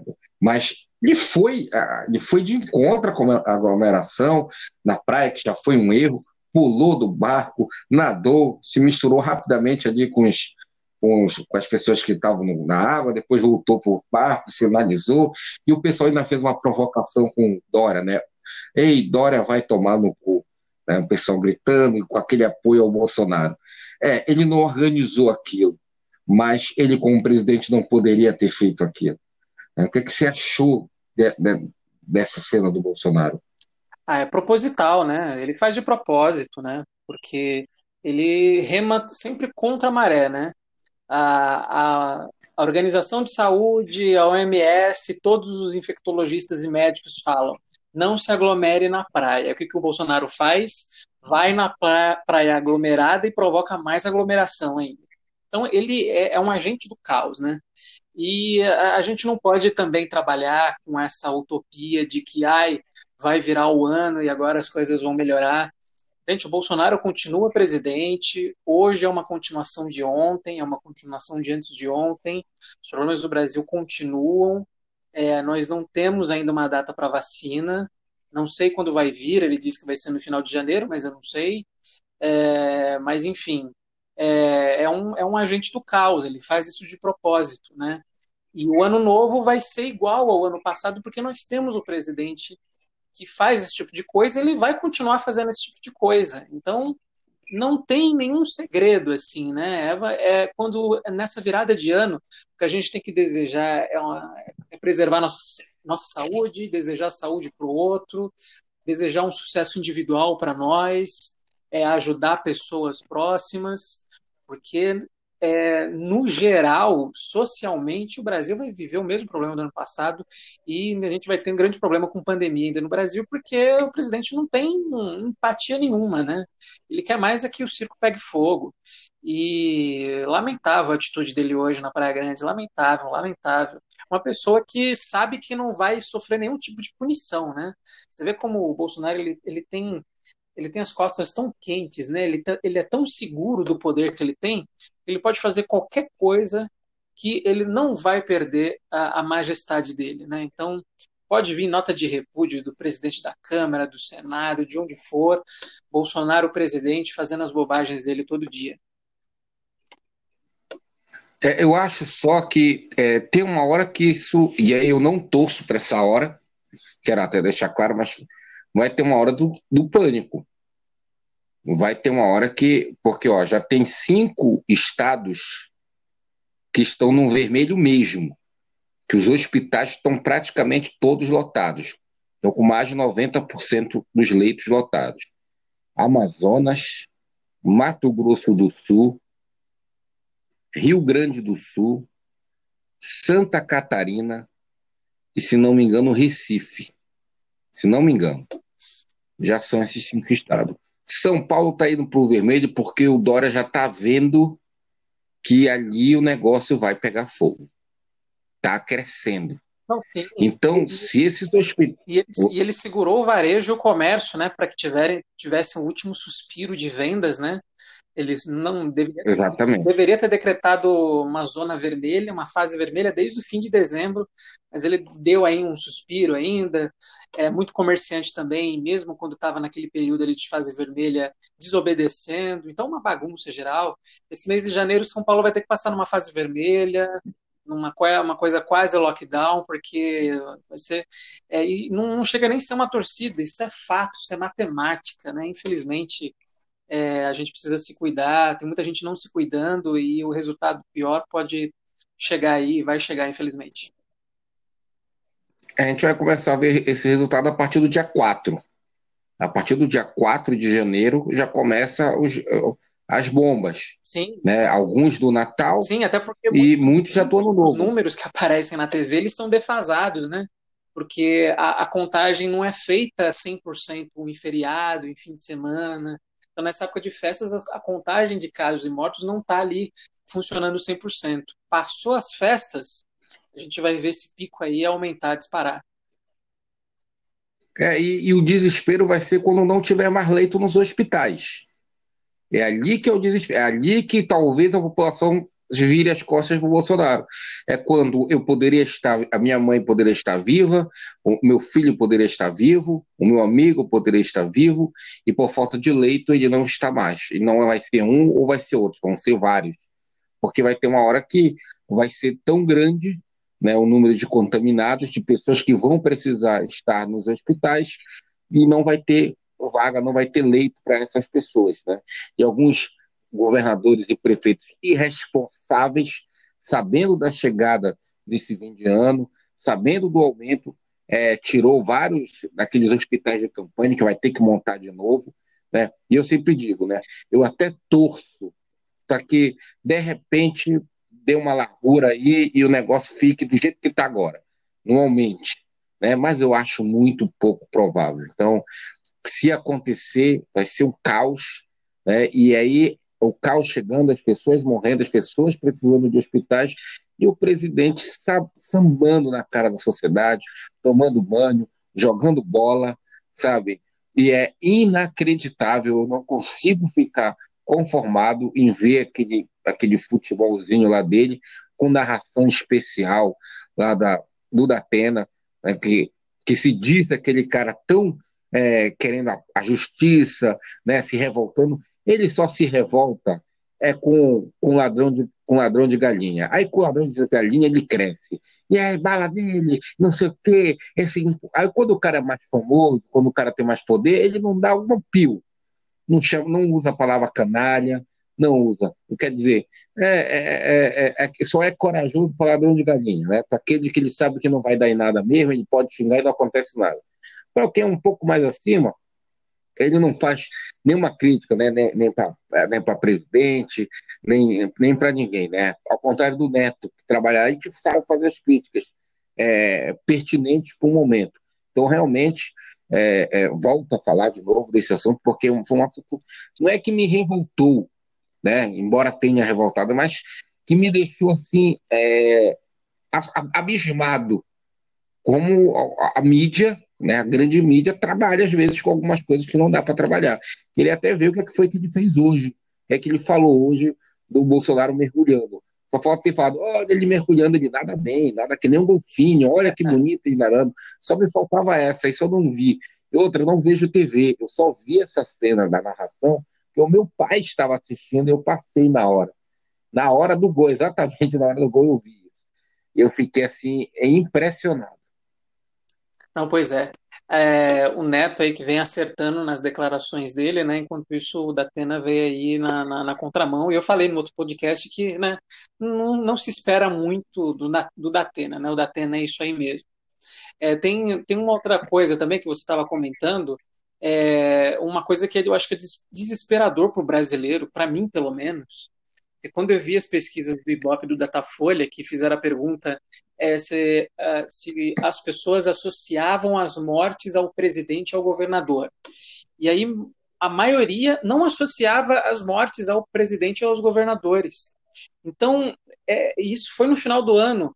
Então, esse tipo de pesquisa, esse tipo de resultado, caiu como uma carta branca para que eles pudessem é, ignorar mais ainda a, a, as informações e os cuidados para o fim do ano. Então, o Bolsonaro, sabendo que ele olha a pesquisa, a maioria da população não, é, não associa as mortes ao governo dele, uma coisa que é completamente errada e é uma falha da mídia que precisa responsabilizar o Bolsonaro todos os dias. Isso precisa ser muito claro. Uma falha grotesca, uma falha um criminal que ele está fazendo em não dar atenção à pandemia no Brasil e a gente ter aí 200 mil mortos e vai subir cada vez mais esse número. A mídia tem que fazer a parte dela, só que as pesquisas dizem o contrário, né, que o Bolsonaro tem aí não tem culpa, os governadores não têm culpa. Eu não sei. E, e aí que vem as, as, fake news também. O WhatsApp aí tá mudando aí o pensamento das pessoas. É, é, muito lamentável isso e acaba acontecendo. O Bolsonaro tem carta branca para nadar na praia, porque né, a coisa não vai pegar para cima dele, né? Você viu lá, né? Você viu o vídeo. Gritaram mito, né? Que tinha que estar tá lá mesmo, é. orgulhosos de estarem lá. É isso. E é, é, é, é, não é nem revoltante, né? é mais preocupante do que revoltante. E outra coisa, esse negócio de pesquisa é meio fake. Né? Eu não confio muito nas pesquisas, porque essas pesquisas às vezes botam o que os caras querem. Né? As grandes emissoras fazem a pesquisa e botam o que elas querem. E influencia sim, influencia sim. Você vai fazer a pesquisa, e aí você, por exemplo, vai ter eleição aí você bota que o, que o qual é o nome do o Bruno Covas está lá em cima e o Boulos lá embaixo, né? E aí todo mundo foi pego de surpresa com os 2 milhões que o, que o Boulos pegou no segundo turno, porque as pesquisas não apontavam isso. Né? Quer dizer, essa, foi muito maior Mas essas pesquisas de agora, ela, essas, pelo menos, que o Datafolha e Bop fizeram sobre números de pandemia, né, sobre a opinião das pessoas sobre a pandemia, para mim, pelo menos, é, na minha opinião, eu acho que corrobora completamente assim a postura das pessoas. É só a gente olhar os barzinhos, é só a gente olhar aglomeração na praia, é só a gente olhar Bolsonaro. É, para mim bate completamente. É, ou então andar na periferia, ou andar em São Paulo, porque a gente está falando de praia e de festinha em casa de bacana, mas teve muito baile funk de rua em São Paulo também. Muito. Teve muito também. Então, assim, né? E é difícil segurar isso. É difícil segurar isso, mas aconteceu. As pessoas estão cansadas e elas fazem. As pessoas não associam mortes a presidente e governador. Eu concordo com isso. É, não, não, não associam, é, mas eu acho também que, que, que, pode influenciar. E é aquilo, né? Acho que tem que. A galera só vai entender quando realmente chegar no caos parece que do, as 200 mil pessoas que morreram no Brasil ainda não foram suficientes para uma boa parte do povo brasileiro entender o que está acontecendo. Infelizmente, é, como eu falo, é mais preocupante do que revoltante. Né? Mas, se essa é a opção das pessoas, né? e, e um aval do presidente da República e dos seus ministros, e ninguém faz absolutamente nada. Ah, mas se fosse a Dilma, rapaz, ela já teria sido. Né, ela, ela, por causa de. Ela foi. Ela saiu né, por causa de pedalada, sim, que todo mundo comete. Né? Foi, foi então, chutada, é, é aquilo. É, mas tem uma coisa que assim, o Bolsonaro ele conhece o povo brasileiro, ele conhece o povo ele dá o que o povo quer, o povo quer aquilo, ele vai dar aquilo que o povo quer. Bolsonaro, de linguagem de povo assim, ele conhece muito bem o brasileiro, e, e quando a gente vê essas atitudes dos brasileiros, a gente, cara, a gente precisa de ajuda urgentemente, cara, a gente precisa que o Bolsonaro saia da, da presidência o mais rápido possível, porque ele é o, é o agente do caos. É, e, e para finalizar esse assunto, né, acho que é, os governadores e prefeitos, apesar de tudo, foram muito maus. Foram a, a, gente, a gente, o, o, Bolsonaro é o agente do caos. Ele, ele tem culpa, tem, ele é o presidente. é dele que é, é, é, a nação toda. Então ele tinha que sentar com governadores e prefeitos e traçar um planejamento para a pandemia. Não fez. Beleza. E por sinal, quem queria fazer, ele tirou. Né? Quem queria fazer, que é aquele responsável do Mandetta, né? e depois veio o Nelson Tash, que eu acho que é uma pessoa mais ponderada, e que saiu quando viu né, que a vaca ia para o grande, mesmo que não, não iam obedecer. Agora, uma coisa é certa, os prefeitos e governadores de muitos lugares também foram muito ruins. É, em Santa Catarina, é, prefeitos de alguns lugares ali abrindo shoppings no, no, no, auge da pandemia, a galera andando de barco, de navio, é, praias lotadas, shoppings lotados, é, ninguém fazendo nada. Em, em São Paulo, quando passou para a fase verde, é, também não teve cuidado de, de imaginar que poderia aumentar novamente. Então, teve muito erro de prefeitos, de governadores, entendeu? Exatamente. O, o, como eu falo, esse, o João Dória, na minha opinião, é um cara muito fraco, muito incapaz para a gestão pública. É, é, não é um brinquedo ser prefeito, não é um brinquedo, não é brincadeira ser governador. Quando você resolve ser governador, quando você resolve ser prefeito, tu não vai falar só com teus amiguinhos, tu vai falar com todo mundo, com o cara que mora lá no final da ZL, que mora lá no final da Zona Norte, né, que mora na Brasilândia, né, então são vários lugares que você tem que saber, vários estados, nas favelas de outras cidades, né, menores, e não só a tua nata ali, Ribeirão Preto e as grandes empresas de São Paulo. Aí você mostra a sua total incapacidade de, de gerir e entendo que a revolta do, do muitos paulistanos com Dória seja pela briga dele com o Bolsonaro, mas também seja porque ele realmente está fazendo uma gestão muito abaixo do que se espera. Fala muito e produz muito pouco. Não, sim. Não sei se você concorda. Sim, tem muito governador e muito prefeito no Brasil que é alinhado ao presidente. Então acaba montando a trinca de da barbárie, entendeu? Tem cidade e estado completamente entregue porque estão alinhados com o presidente e aí a doença espalha solta. Eu acho que o Dória, apesar dele né, ter esse é, ser diferente, né, com esse cuidado com o Bolsonaro, né? O Bolsonaro não tem cuidado nenhum com a doença. O Dória pelo menos tem um pouquinho.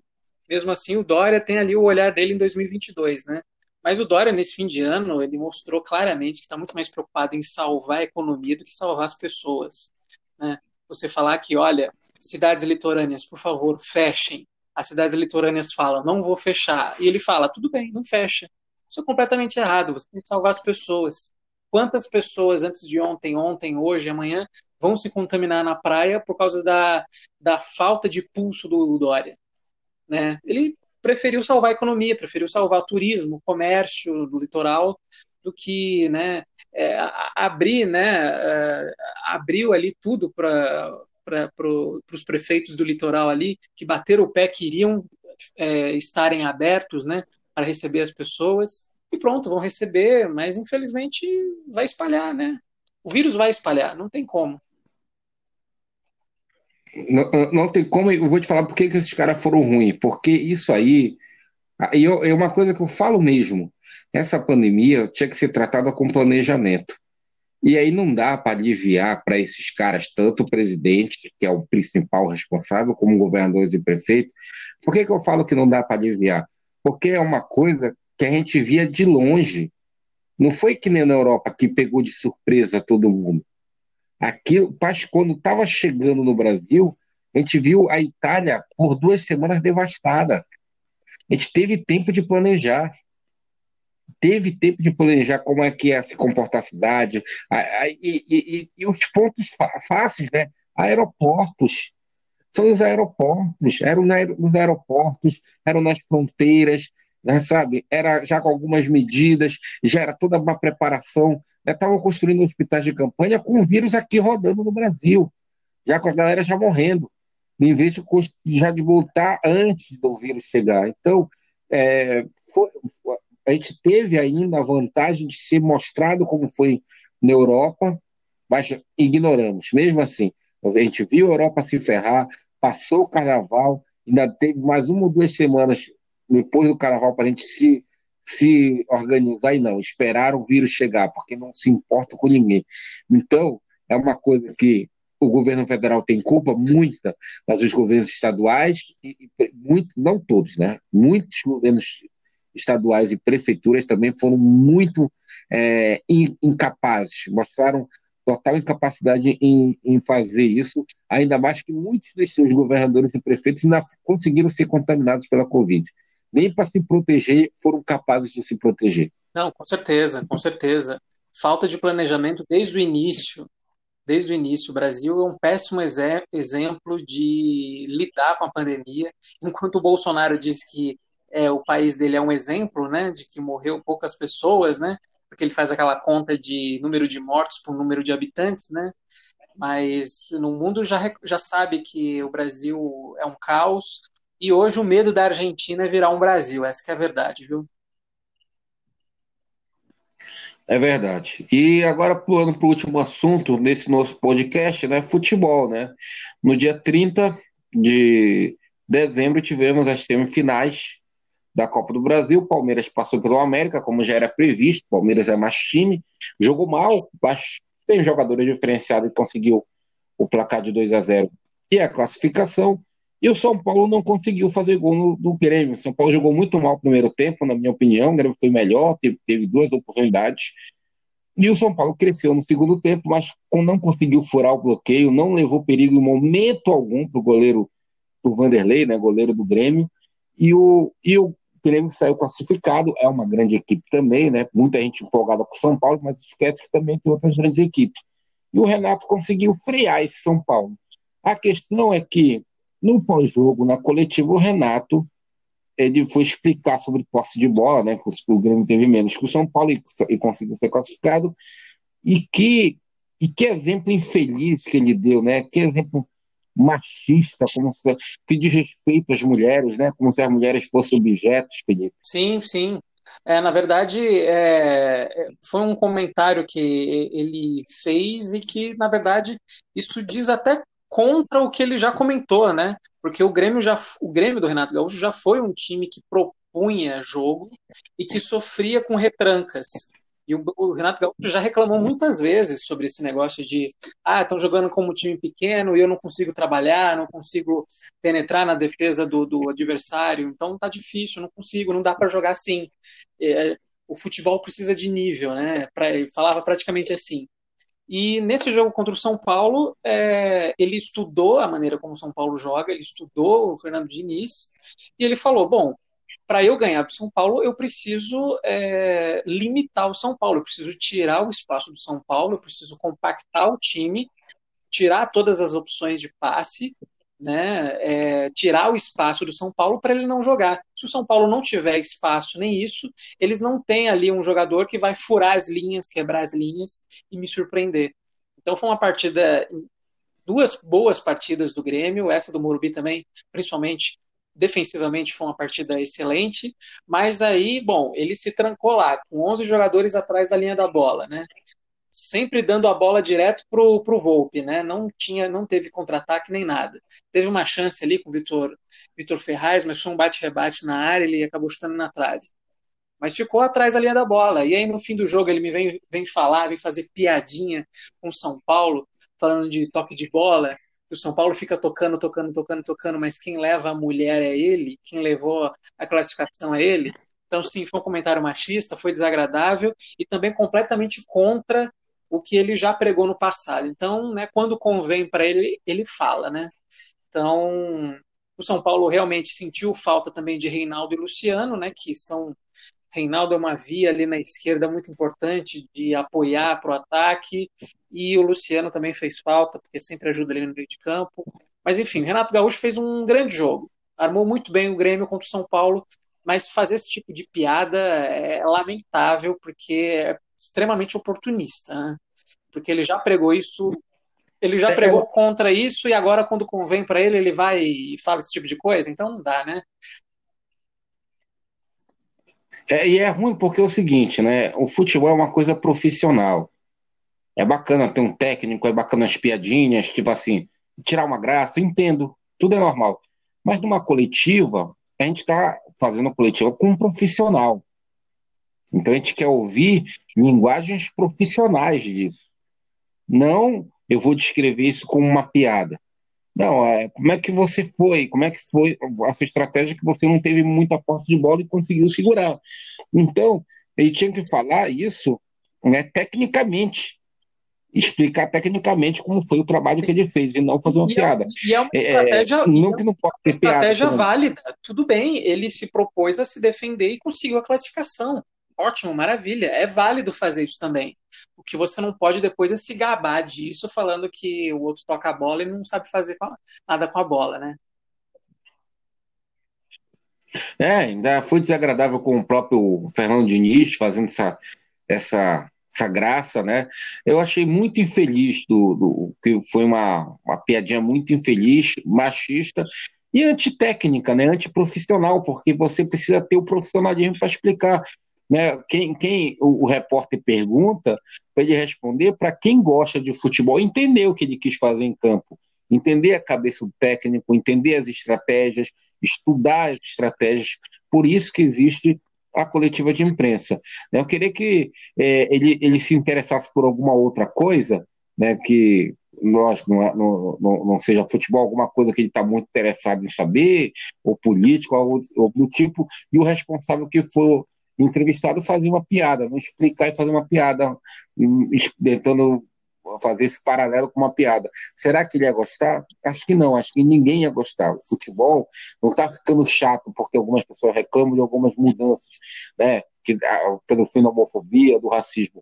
É, o futebol está ficando mais profissional e com mais profissionalismo. Você tem é, equipes mais equilibradas, você tem, às vezes, você pode ter melhor jogo e você tem pessoas mais técnicas. Você vai entender tecnicamente o que é o futebol foi o que o Renato não fez. Então, fica uma nota de repúdio, né? Fica um repúdio muito pelo machismo também, né? Mulher não é um objeto, né? Ele, ele falando né, do que o cara gastou uma grana, parece que é, sempre, é o cara que paga para a mulher, sempre é, é aquele negocinho, né? Anos 70, o homem vai, paga tudo e, é, e no final ela tem a obrigação de dar para ele, né? Mas chegou um cara mais espertão, bonitão lá e pegou ela. É, é infeliz, né? Isso, isso também não significa dizer que ele é um mau técnico, que ele não tem história, mas há uma crítica, há uma, um posicionamento dele nesse Sim, não, é, é, um bom técnico, é um excelente técnico, está fazendo um trabalho aí longo no Grêmio, trabalho de, de sucesso, conseguiu alguns títulos. Então, olha, olha o tanto de, de saliva que ele gastou falando coisas assim completamente desnecessárias. Olha o tanto de saliva, sendo que sendo que com essas mesmas salivas ele poderia muito bem ter explicado qual que era a estratégia dele contra o Diniz. E eu, inclusive, eu estava, desde o primeiro jogo, né, e antes desse segundo jogo, eu estava vendo algumas entrevistas dele, e eu estava vendo que eu falei, eu pensei assim, poxa, o Renato Gaúcho, ele está respeitando o São Paulo, está respeitando o Diniz, porque, né, o, o Diniz foi jogador do Renato Gaúcho no Fluminense, né, e eles deram um abraço no começo do jogo, são amigos e tudo mais. Então, eu achei que ia ter esse tipo de respeito, sabe, com o Diniz e com o São Paulo, né? Porque o São Paulo faz um trabalho muito sério e ele também é um cara sério, né? Só que ele vai e gastou toda a saliva dele com uma, uma explicação completamente fora de fora de, sabe, fora de linha, sabe? Querendo encerrar o ano encerrar o ano lacrando, sabe? Essa que foi a minha sensação, né? Tipo, ah, é o seguinte, acabou a entrevista, agora eu vou ali tomar meu champanhe na banheira, curtir meu fim de ano. Feliz ano novo para vocês aí, que eu tô na final, sabe? É querer lacrar, chato, chato, chato, chato demais. Mas uma outra coisa importante de falar também é que é, tanto a homofobia como o racismo é, são coisas que precisam ser tratadas no futebol, né? Porque o futebol faz parte da sociedade e os times precisam levar isso, levantar essa bandeira também, não permitir é, a, homo, é, a homofobia e não permitir o racismo também. Então, tem que levar isso para o campo, tem que levantar a bandeira, influenciar as pessoas e os técnicos, jogadores, eles precisam colaborar com isso também. É, concordo com, com você, Felipe. Estamos fechando o nosso tempo aqui de quase uma hora, né? 56 minutos, quase uma hora do nosso podcast. É, Vozes Alternativas. Gostei desse nome aí, né? Bom, Gostou também, né, Felipe? Eu gostei. Não consegui ter essa ideia, hein? Mas ficou, ficou muito bom, cara. Você, você excelente para nomes, excelente jornalista. Você não é jornalista, mas é um excelente analista social, viu, Peter? É, talvez isso aí, talvez isso aí. Bom, quero quero te dar aí uma, uma boa noite, Felipe, né? Estamos acabando agora, 22 horas e 55 minutos da gravação. É, quero te dar boa noite, um feliz 2021 e até o nosso próximo podcast, Felipe. Eu também, um feliz ano novo para você, uma boa noite para você. É sempre um prazer comentar com você, né, comentar assuntos, né, de aí, política, futebol e tudo mais. Sempre um prazer, quando precisar, estamos aí para gerar conteúdo, né, para discutir as principais pautas do dia no, no Brasil, no mundo, aí tudo. Então, feliz ano novo para você, para todo mundo que está ouvindo a gente. Beleza, grande abraço aí para Felipe, para você que nos acompanha no Spotify, né?